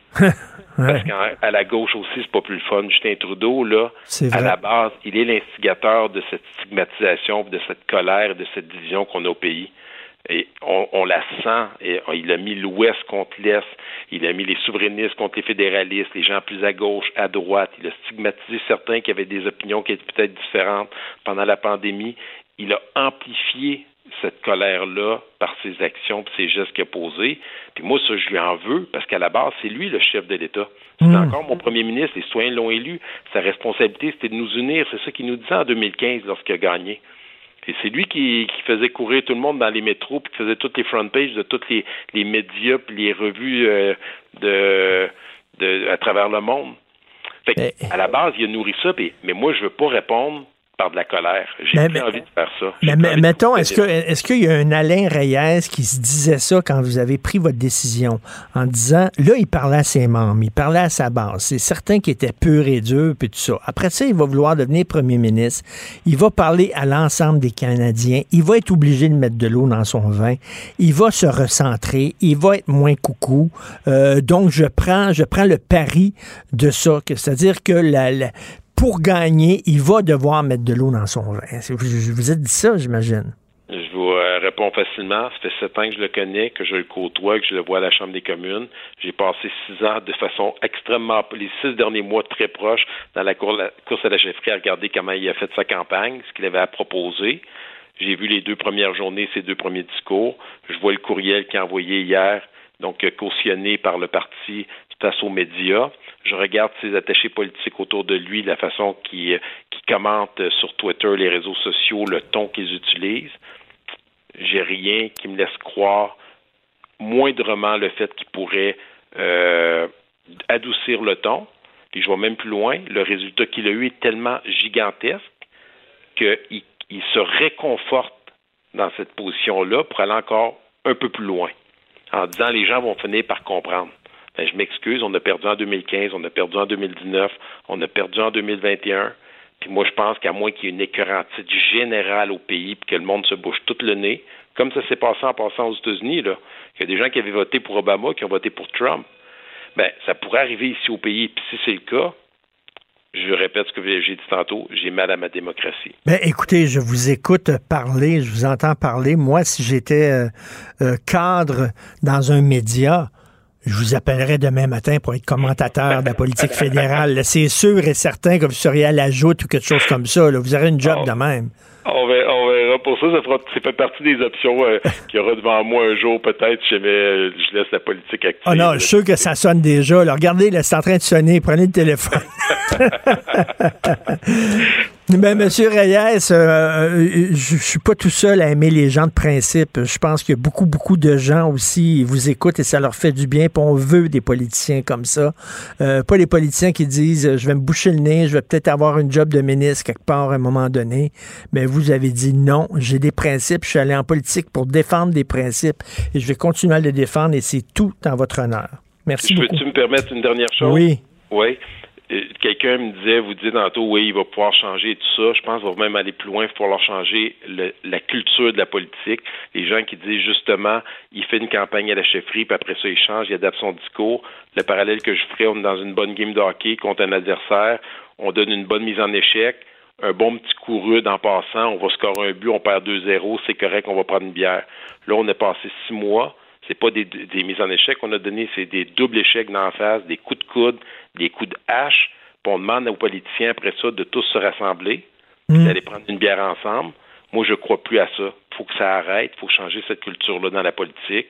Puis il faut que les gens puissent se tenir, pouvoir s'exprimer librement, puis qu'on arrête de leur faire peur pour qu'ils rentrent dans les rangs, la queue entre les deux jambes, puis dire t'as pas le choix de m'écouter, sinon tu vas perdre ta responsabilité, puis t'auras pas rien là. Donc euh, Non, non, c'est un tu- parallèle que je voulais vous, vous partager. Ben, tout à fait. là. Vous êtes, euh, avant d'être, euh, avant de vous voir euh, à LCN ou à RDI, vous êtes député indépendant maintenant de Richmond-Arthabasca. Et bien fier. Merci, très fier. Merci à Alain Reyes. Merci beaucoup. Bonne journée. Ça fait plaisir. Bonne journée à tout le monde. Pendant que votre attention est centrée sur cette voix qui vous parle ici, ou encore là, tout près ici, très loin là-bas, Ou même très, très loin. Celle de Desjardins Entreprises est centrée sur plus de 400 000 entreprises partout autour de vous. Depuis plus de 120 ans, nos équipes dédiées accompagnent les entrepreneurs d'ici à chaque étape pour qu'ils puissent rester centrés sur ce qui compte, la croissance de leur entreprise. Artiste de la satire, il dénonce les incohérences et l'ironie à la fois. Richard Martineau. Alors, on est avec euh, Elsie Lefebvre, analyste politique, chroniqueuse au Journal de Montréal. Salut Elsie. Bonjour, Richard. Alors, on, de- on a demandé aux chefs de parti hein, de, de montrer leurs avoirs, euh, de faire preuve de transparence. Est-ce qu'on devrait demander ça aussi aux journalistes? Savoir, tiens, tiens, les journalistes, est-ce que vous êtes près du peuple? Est-ce que vous vous dites que vous défendez les gens? Savez-vous combien ça coûte, une livre de beurre? Ben, c'est sûr que c'est c'est un exercice qui est particulier, on va se le dire, parce que comme tu dis, c'est pas tout le monde euh, qui a à mettre carte sur table. Les journalistes, peut-être, euh, faudrait avoir une réflexion beaucoup plus large, parce que bon, les journalistes, euh, mine de rien, euh, sont quand même euh, ne, ne- ne demandent pas là, aux électeurs de se faire élire, ils vont pas gérer euh, l'État québécois, mais ils ont un impact. euh, tu sais, ça, ça fait partie là des, des, des cercles du pouvoir, donc d'un contre-pouvoir. Mais, euh, mais. Elsie, c'est comme, euh, c'est comme si on disait, là, tu sais, parce que là, on a vu que Dominique Anglade, 12 euh, millions de dollars, puis moi, je lui dis chapeau, hein, c'est à bien gérer ses affaires, puis bravo, la petite madame, finalement, elle dedans. Euh, mais, mais Elsie, euh, c'est comme si on disait, bon, euh, euh, tu sais, tu peux être riche, tu peux avoir beaucoup d'argent et avoir le, le- le sort des pauvres à cœur. Il n'y a rien qui empêche ça. Mais tellement. Ben oui, puis Pauline Marois, le bon exemple de Ben ça. oui. Mais premièrement, elle venait d'une famille très pauvre. Elle a travaillé en elle travailleuse sociale, puis bon, elle a fait de la politique, puis c'est elle qui a mis en place les plus grands programmes sociaux au Québec. Donc, euh, moi, je vois pas de, de lien entre les deux. Ceci dit, je trouve ça quand même important de savoir à qui on a affaire, parce que pendant longtemps, François Legault, ah, c'est un homme d'affaires, il a réussi, donc à cause de ça, il serait bon. Mais tu sais, on a un peu carte sur table, puis on voit un peu d'où viennent les gens, les personnes. Puis rappelons-nous qu'on a vécu des années difficiles de corruption, de doute et etc.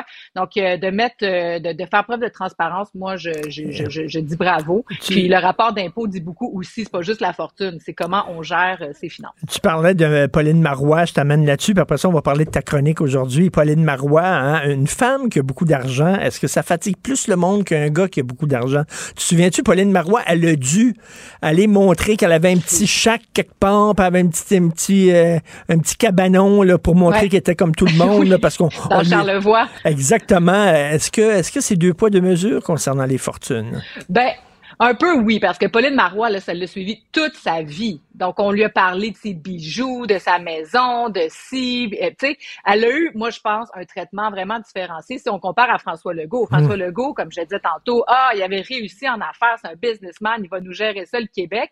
Alors, elle, c'était louche, puis comment qu'elle avait eu, puis ci, puis ça. Bon.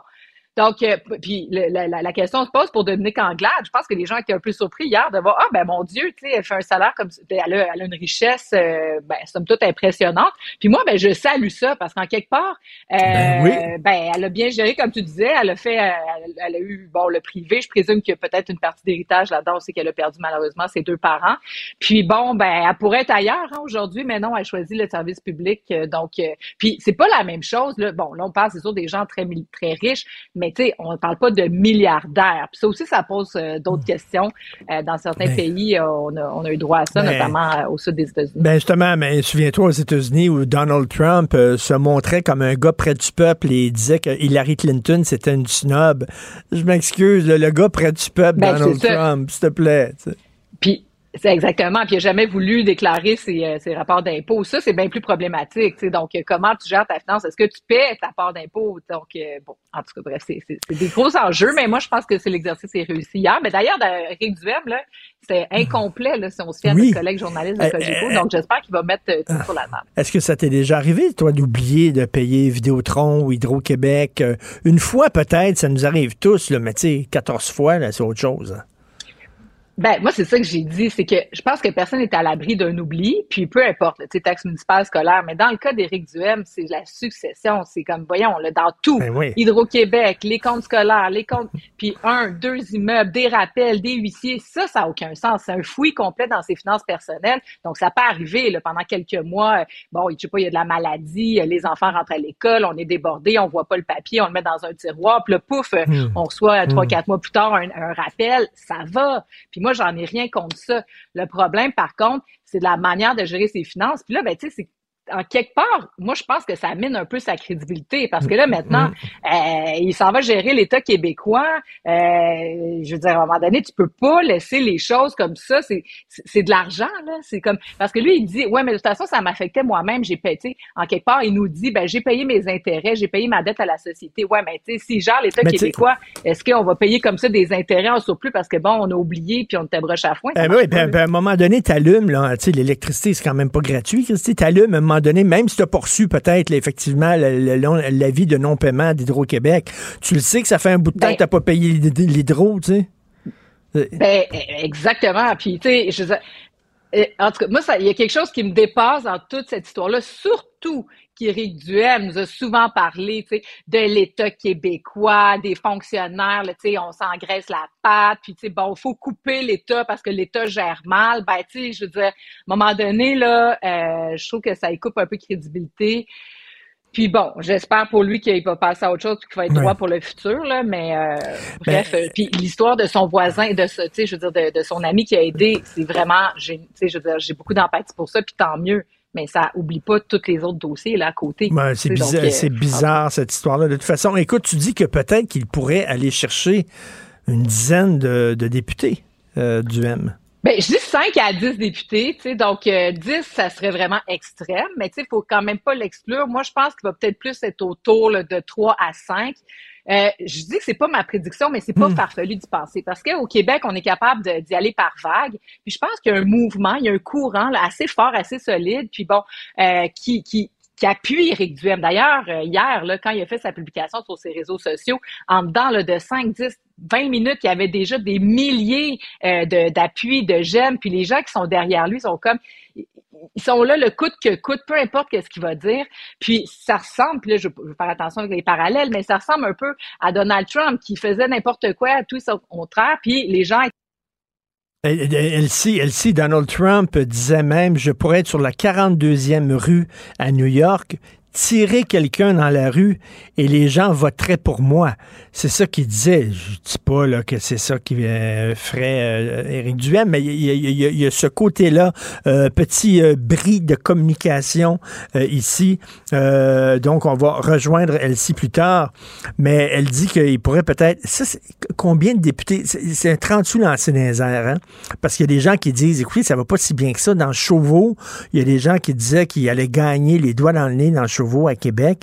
Et euh, on parlait à Karine Gagnon un peu plus tôt cette semaine. Euh, puis il y a des gens qui sont sur le terrain puis qui disent, non, non, non, la lutte va être féroce à Chauveau et c'est loin d'être gagné. Il faut pas qu'ils prennent ce comté-là pour acquis. Donc, ça va être le gros... Tout va se jouer demain. La performance d'Éric Duhem demain, ça va être très important.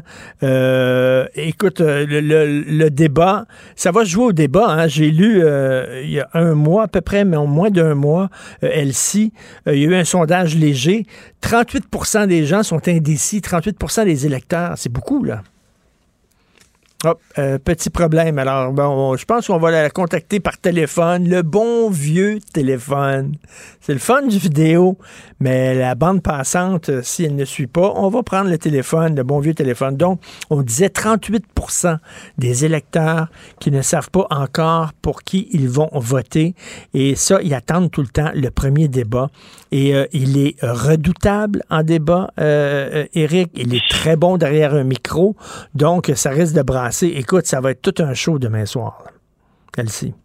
Oui, bien sûr, ben oui, parce qu'Éric Duhem, euh, manie la langue, ben la langue, les communications surtout. Donc, euh, il a fait de la radio pendant des années, puis il y avait des codes d'écoute importantes parce que euh, c'est quelqu'un qui euh, peut être cinglant, euh, il est euh, d'attaque, euh, pointu, connaît bien ses dossiers aussi. Puis c'est là où ça fait mal. Puis comme euh, je le disais tout à l'heure, c'est que il est seul un peu sur sa patinoire. Donc, euh, bon, il est contre la SAQ, le troisième nez, Oui. on passe sur l'île d'Orléans, on passe dans un champ, c'est pas grave. Il y a quelques promesses très brouillons. Tu sais, comme par exemple, on va donner un chèque, euh, on va donner un chèque aux familles parce qu'il leur manque euh, de place en garderie. Le chèque aux familles va en rien régler le manque de place en garderie, il va soulager un peu le portefeuille.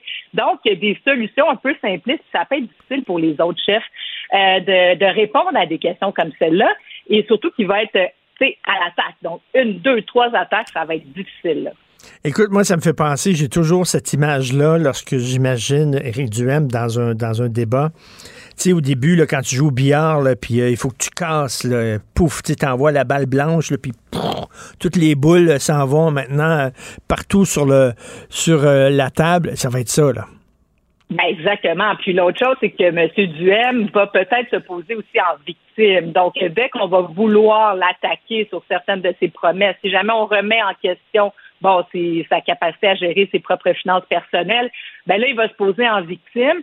Et euh, ben sa base, elle est un peu friande de ça parce que sa base, elle est anti-système. Donc les quatre, les quatre autres personnes qui vont être sur la patinoire, ben eux, euh, ben en quelque part respectent les règles d'usage, les règles établies depuis certains mandats. Ça va être drôle de voir Gabriel Nadeau-Dubois parce que pendant longtemps, ça a été Québec solidaire qui se voulait le parti un peu à contre-courant Oui. et euh, anti-système. Donc euh, ça va être très intéressant de le voir. Euh, bon, euh, Gabriel Nadeau-Dubois aussi. Gabriel Nadeau-Dubois euh, connaît bien ses dossiers, euh, va attaquer euh, François Legault. Et euh, j'ai hâte de voir Paul Saint-Pierre Plamondon à travers tout ça parce que moi, ce que j'ai remarqué dans, dans les dernières élections et dans les débats, c'est que les Québécois n'aiment pas ça non plus, les gens qui sont trop fâchés. Puis euh, ça va être le, le défi de Dominique Anglade aussi. Euh, comment va attaquer François Legault? Tu sais, rappelle-toi, le Jack Layton, c'était gentil. Oui, Puis, oui. euh, Gilles Duceppe, c'était le bulldog. Tu sais, Gilles Duceppe, il connaissait les dossiers, puis c'était bing, bang, boom. Mais Jacques, Jack Layton était gentil. On l'aimait. Françoise David était gentil. Manon Massé était gentil. Donc euh, euh, là, c'est un peu Paul Saint-Pierre Plamondon qui joue un peu le rôle du gentil dans cette élection-ci. Est-ce que ça va rapporter ça? On n'aime pas la chicane au Québec, on nous le dit. hein, même, n'aime pas ça. même dans les émissions de débat, il faut que tu sois gentil, il faut que tu aies le sourire, il faut pas que tu cries trop fort, faut pas que tu pognes les nerfs parce que les, Fran- les Québécois aiment pas la chicane. Merci beaucoup, Elsie. On se reparle. J'ai bien hâte de, avoir, euh, de savoir ce que tu penses du débat de demain soir. Bye, bonne semaine. Pendant que votre attention est centrée sur vos urgences du matin, vos réunions d'affaires du midi, votre retour à la maison ou votre emploi du soir, celle de Desjardins Entreprises est centrée sur plus de 400 000 entreprises à toute heure du jour. Grâce à notre connaissance des secteurs d'activité et à notre accompagnement spécialisé, nous aidons les entrepreneurs à relever chaque défi pour qu'ils puissent rester centrés sur ce qui compte, le développement de leur entreprise. Richard Martineau. Plongé dans l'actualité avec des observateurs qui pensent à contre-courant.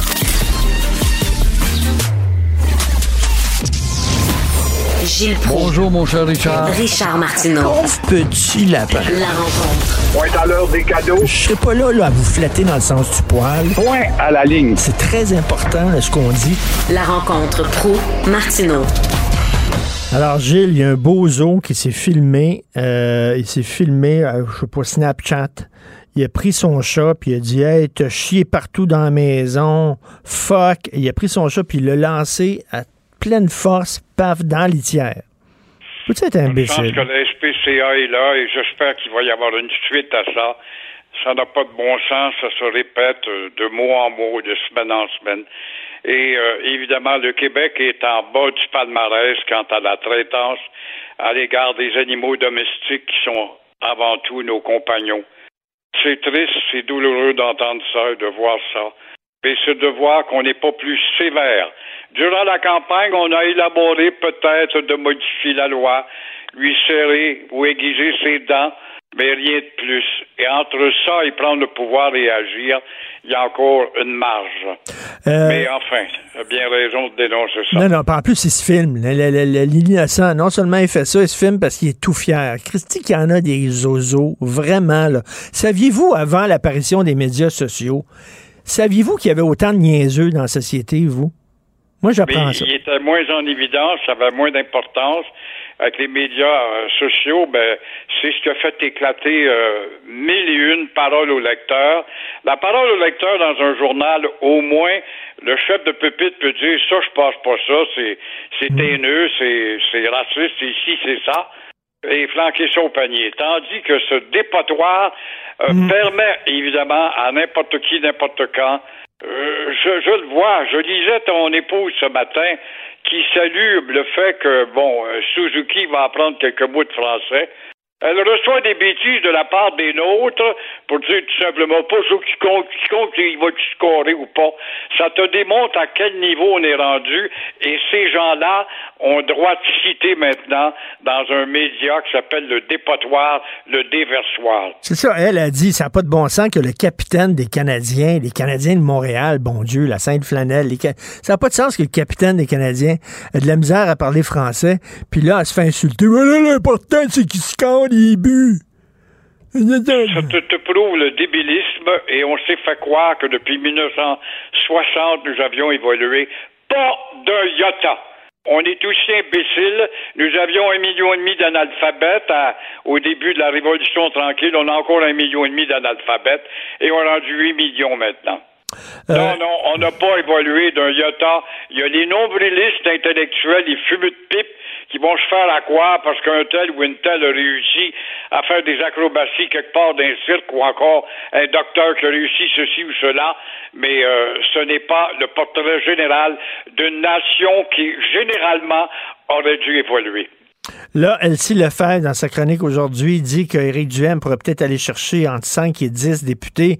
Vous, vous n'êtes pas d'accord du tout avec ça. Non, j'aime beaucoup lire Elsie, je l'ai vu justement ce matin, et euh, Éric Duhem n'aurait été pour moi qu'un feu de paille. Éric Duhem, le gars qui a changé quatre fois de parti, ça dérange pas les imbéciles qui le suivent. Alors, c'est un gars qui a exploité, qui a trouvé des solutions pour les faibles d'esprit, tout en oubliant ses responsabilités professionnelles et fiscales, et euh, peut-être que je lui donnerais trois comtés et non 5 à 10, comme le prétend Elsie. Au contraire, là, Québec 125, elle s'appuie à ça. C'est un organisme qui fait des extrapolations. J'avais entendu les mêmes il y a quatre ans, justement. Et euh, on a beau placer nez à le parti de Duhem, justement, dans son propre château fort de Chauveau, c'est oublié qu'il a pilé sur nombre de pleurs de bananes depuis euh, cette histoire de nez à nez dans les intentions de vote. Dans Beauce-Sud, bon, peut-être que presque nez à nez, là aussi, dans Beauce-Nord, pas tout à fait nez à nez, et, euh, mais on ne tient pas compte. Ça, ça fait trois comtés, là. Et non pas euh, 10 à 15 quand même. Et euh, toujours est-il que la lâcheté à l'égard des Québécois dans l'ouest de Montréal pour euh, encore une fois les rednecks n'auront euh, en tout cas aucune emprise face à l'hystérique Dominique Anglaise qui ratisse Montréal comme jamais. Elle se démène comme jamais pour protéger son 7 Alors Duhem, quant à moi, je prédis qu'il aura été, hormis que, comme tu me dis, les imbéciles soient plus nombreux que les gens intelligents et lucides qui payent des taxes, qui font des sacrifices, qui savent lire entre les lignes. Alors, Éric Duhem aura que, je pense, un succès d'un feu de paille. Au moins 13 candidats aux prochaines élections ont été condamnés pour conduite avec des facultés affaiblies. Et euh, souvenons-nous euh, de cette publicité, ce gaspillage d'argent. L'alcool au volant, c'est ici que ça s'arrête. Après ça, il y a une autre pancarte avec des, des gros panneaux partout en ville. L'alcool au volant, c'est criminel. Et vous voyez là justement le gaspillage d'argent pour euh, nous dire que ces sottises n'atteignaient pas ceux qui veulent nous diriger demain, le 3 octobre. Alors, 13 candidats aux élections euh, qui s'en viennent ont déjà été, euh, en tout cas, condamnés euh, pour des euh, facultés affaiblies. Éric Duhem, dans sa bande, en a cinq. On peut comprendre qu'Éric Duhem en a plus parce qu'il s'adresse à des faibles d'esprit. Alors, des gars qui ont des écarts facilement. Québec solidaire en a trois. Euh, le Parti libéral en a deux. Le Parti québécois, deux. Et euh, la CAQ, un seul. C'est le Parti des sobres, quoi. Alors, tout ça nous fait dire euh, qu'il n'y a plus de conscience et la gravité n'a pas d'importance en politique. Et c'est grave quand tu vois ça. Ils ont beau dire on est conscient de la gravité du problème. C'est ceux-là qui ont été pris la culotte baissée. Mais ça démontre que la généralité vers la facilité s'étend de plus en plus.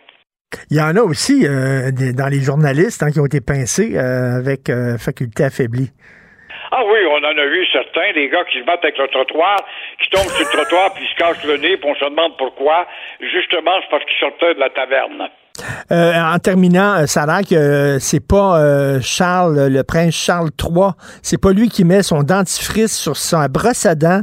Il y a un ancien majordome de la famille royale qui dit qu'il y a un valet qui fait ça. Le valet met le dentifrice sur sa brosse à dents et donne la brosse à dents au roi. Faut le faire. Ça s'appelle l'ultra-service, mais il y en a un qui a oublié de mettre de l'encre dans son stylo. Je ne sais pas, il a mis de l'eau à la place, ça a fait des dégâts. Et il a fait une crise hier qui était drôle plus que d'autres choses. Mais euh, c'est effrayant. Tout est rigolable. Pense pas que c'est pas rigolable aussi. Richard, quand tu vois là, on se demande euh, ce que fait euh, Valérie Plante. Elle ricane beaucoup. Avec l'argent que lui a versé au mois d'août dernier, 250 millions, la CAC, le gouvernement, pour lui dire, as-tu rajouté des nouveaux policiers, des policières dans les rues de Montréal, le dos courbé, on n'en voit pas. On voit pas de nouveaux policiers, c'est drôle pour faire peur justement aux méchants. Alors, toujours est-il qu'on a beau dire euh, que la ville n'a pas perdu le contrôle, mais c'est bizarre, nous voyons les, les voyous agir dans des quartiers nouveaux. Alors là, ça va désemparer tout le monde, comme on le voit. Et euh, ici, ce qui est intéressant, là où Valérie a raison, mais comment se fait qu'elle a le poids à la tête de la ville de Montréal? Ça n'a pas de résonance auprès des têtes folles à Ottawa, des sourds et des grands pacifistes à Ottawa. Les amants des laissés pour compte, on leur a volé leur pays, leur territoire. On est encore avec cette maudite romance-là pour, elle a eu le courage de dire, Ottawa, veux-tu t'en prendre à la frontière? Ah, qui dit la frontière dit à quoi s'assassiner. Et à quoi s'assassiner, vois-tu, le petit ministre responsable, le Mark, je sais pas qui, là, qui est responsable des Indiens, qui est venu voir le pape et broyer avec les Amérindiens, ça faisait bien. Ah, on est tous condescendants, on comprend. On va vous donner de l'argent, vous autres. C'est jamais assez. Puis une fois que vous aurez l'argent, vous demanderez encore d'autres choses, comme d'habitude. On est les maudits caves, on gobe. Alors, qui va faire le débat sur cette maudite réserve d'aquasasné qui est un trou de pourriture systématique et organisée avec les bandits et une réserve qui touche à l'Ontario, au Québec, aux États-Unis, donc au Canada, de quoi mêler tous les corps de police. Si on avait le courage, on s'élèverait et on dirait à quoi ça se livre? Parler de revendication territoriale, eh bien, on va déplacer votre réserve. On va peut-être vous en donner une plus grande, mais elle va être le long de du seul frontière, point à la ligne. As-tu déjà entendu ça, ce débat, toi? Ça fait 50 ans que ça dure. Et ça va durer encore 50 autres années, malheureusement. Merci beaucoup, Gilles. On se demain. demain. Bonjour. Hey, merci. On est déjà dans l'émission. 11h02. Du Trisac doit être en tabarnouche. Il est vraiment pas con. Alors, euh, je suis une fripouille. Alors, merci beaucoup à l'équipe extraordinaire. euh, Florence Lamoureux à la recherche avec Cybelle Olivier, Charlotte Duquette, Jean-François Roy à la régie, la réalisation et au dictionnaire. Merci beaucoup. Celui qui me dit, c'est pas newsletter, c'est infolette. Alors, c'est Benoît. Euh, on se reparle demain à 8h30. Cube Radio.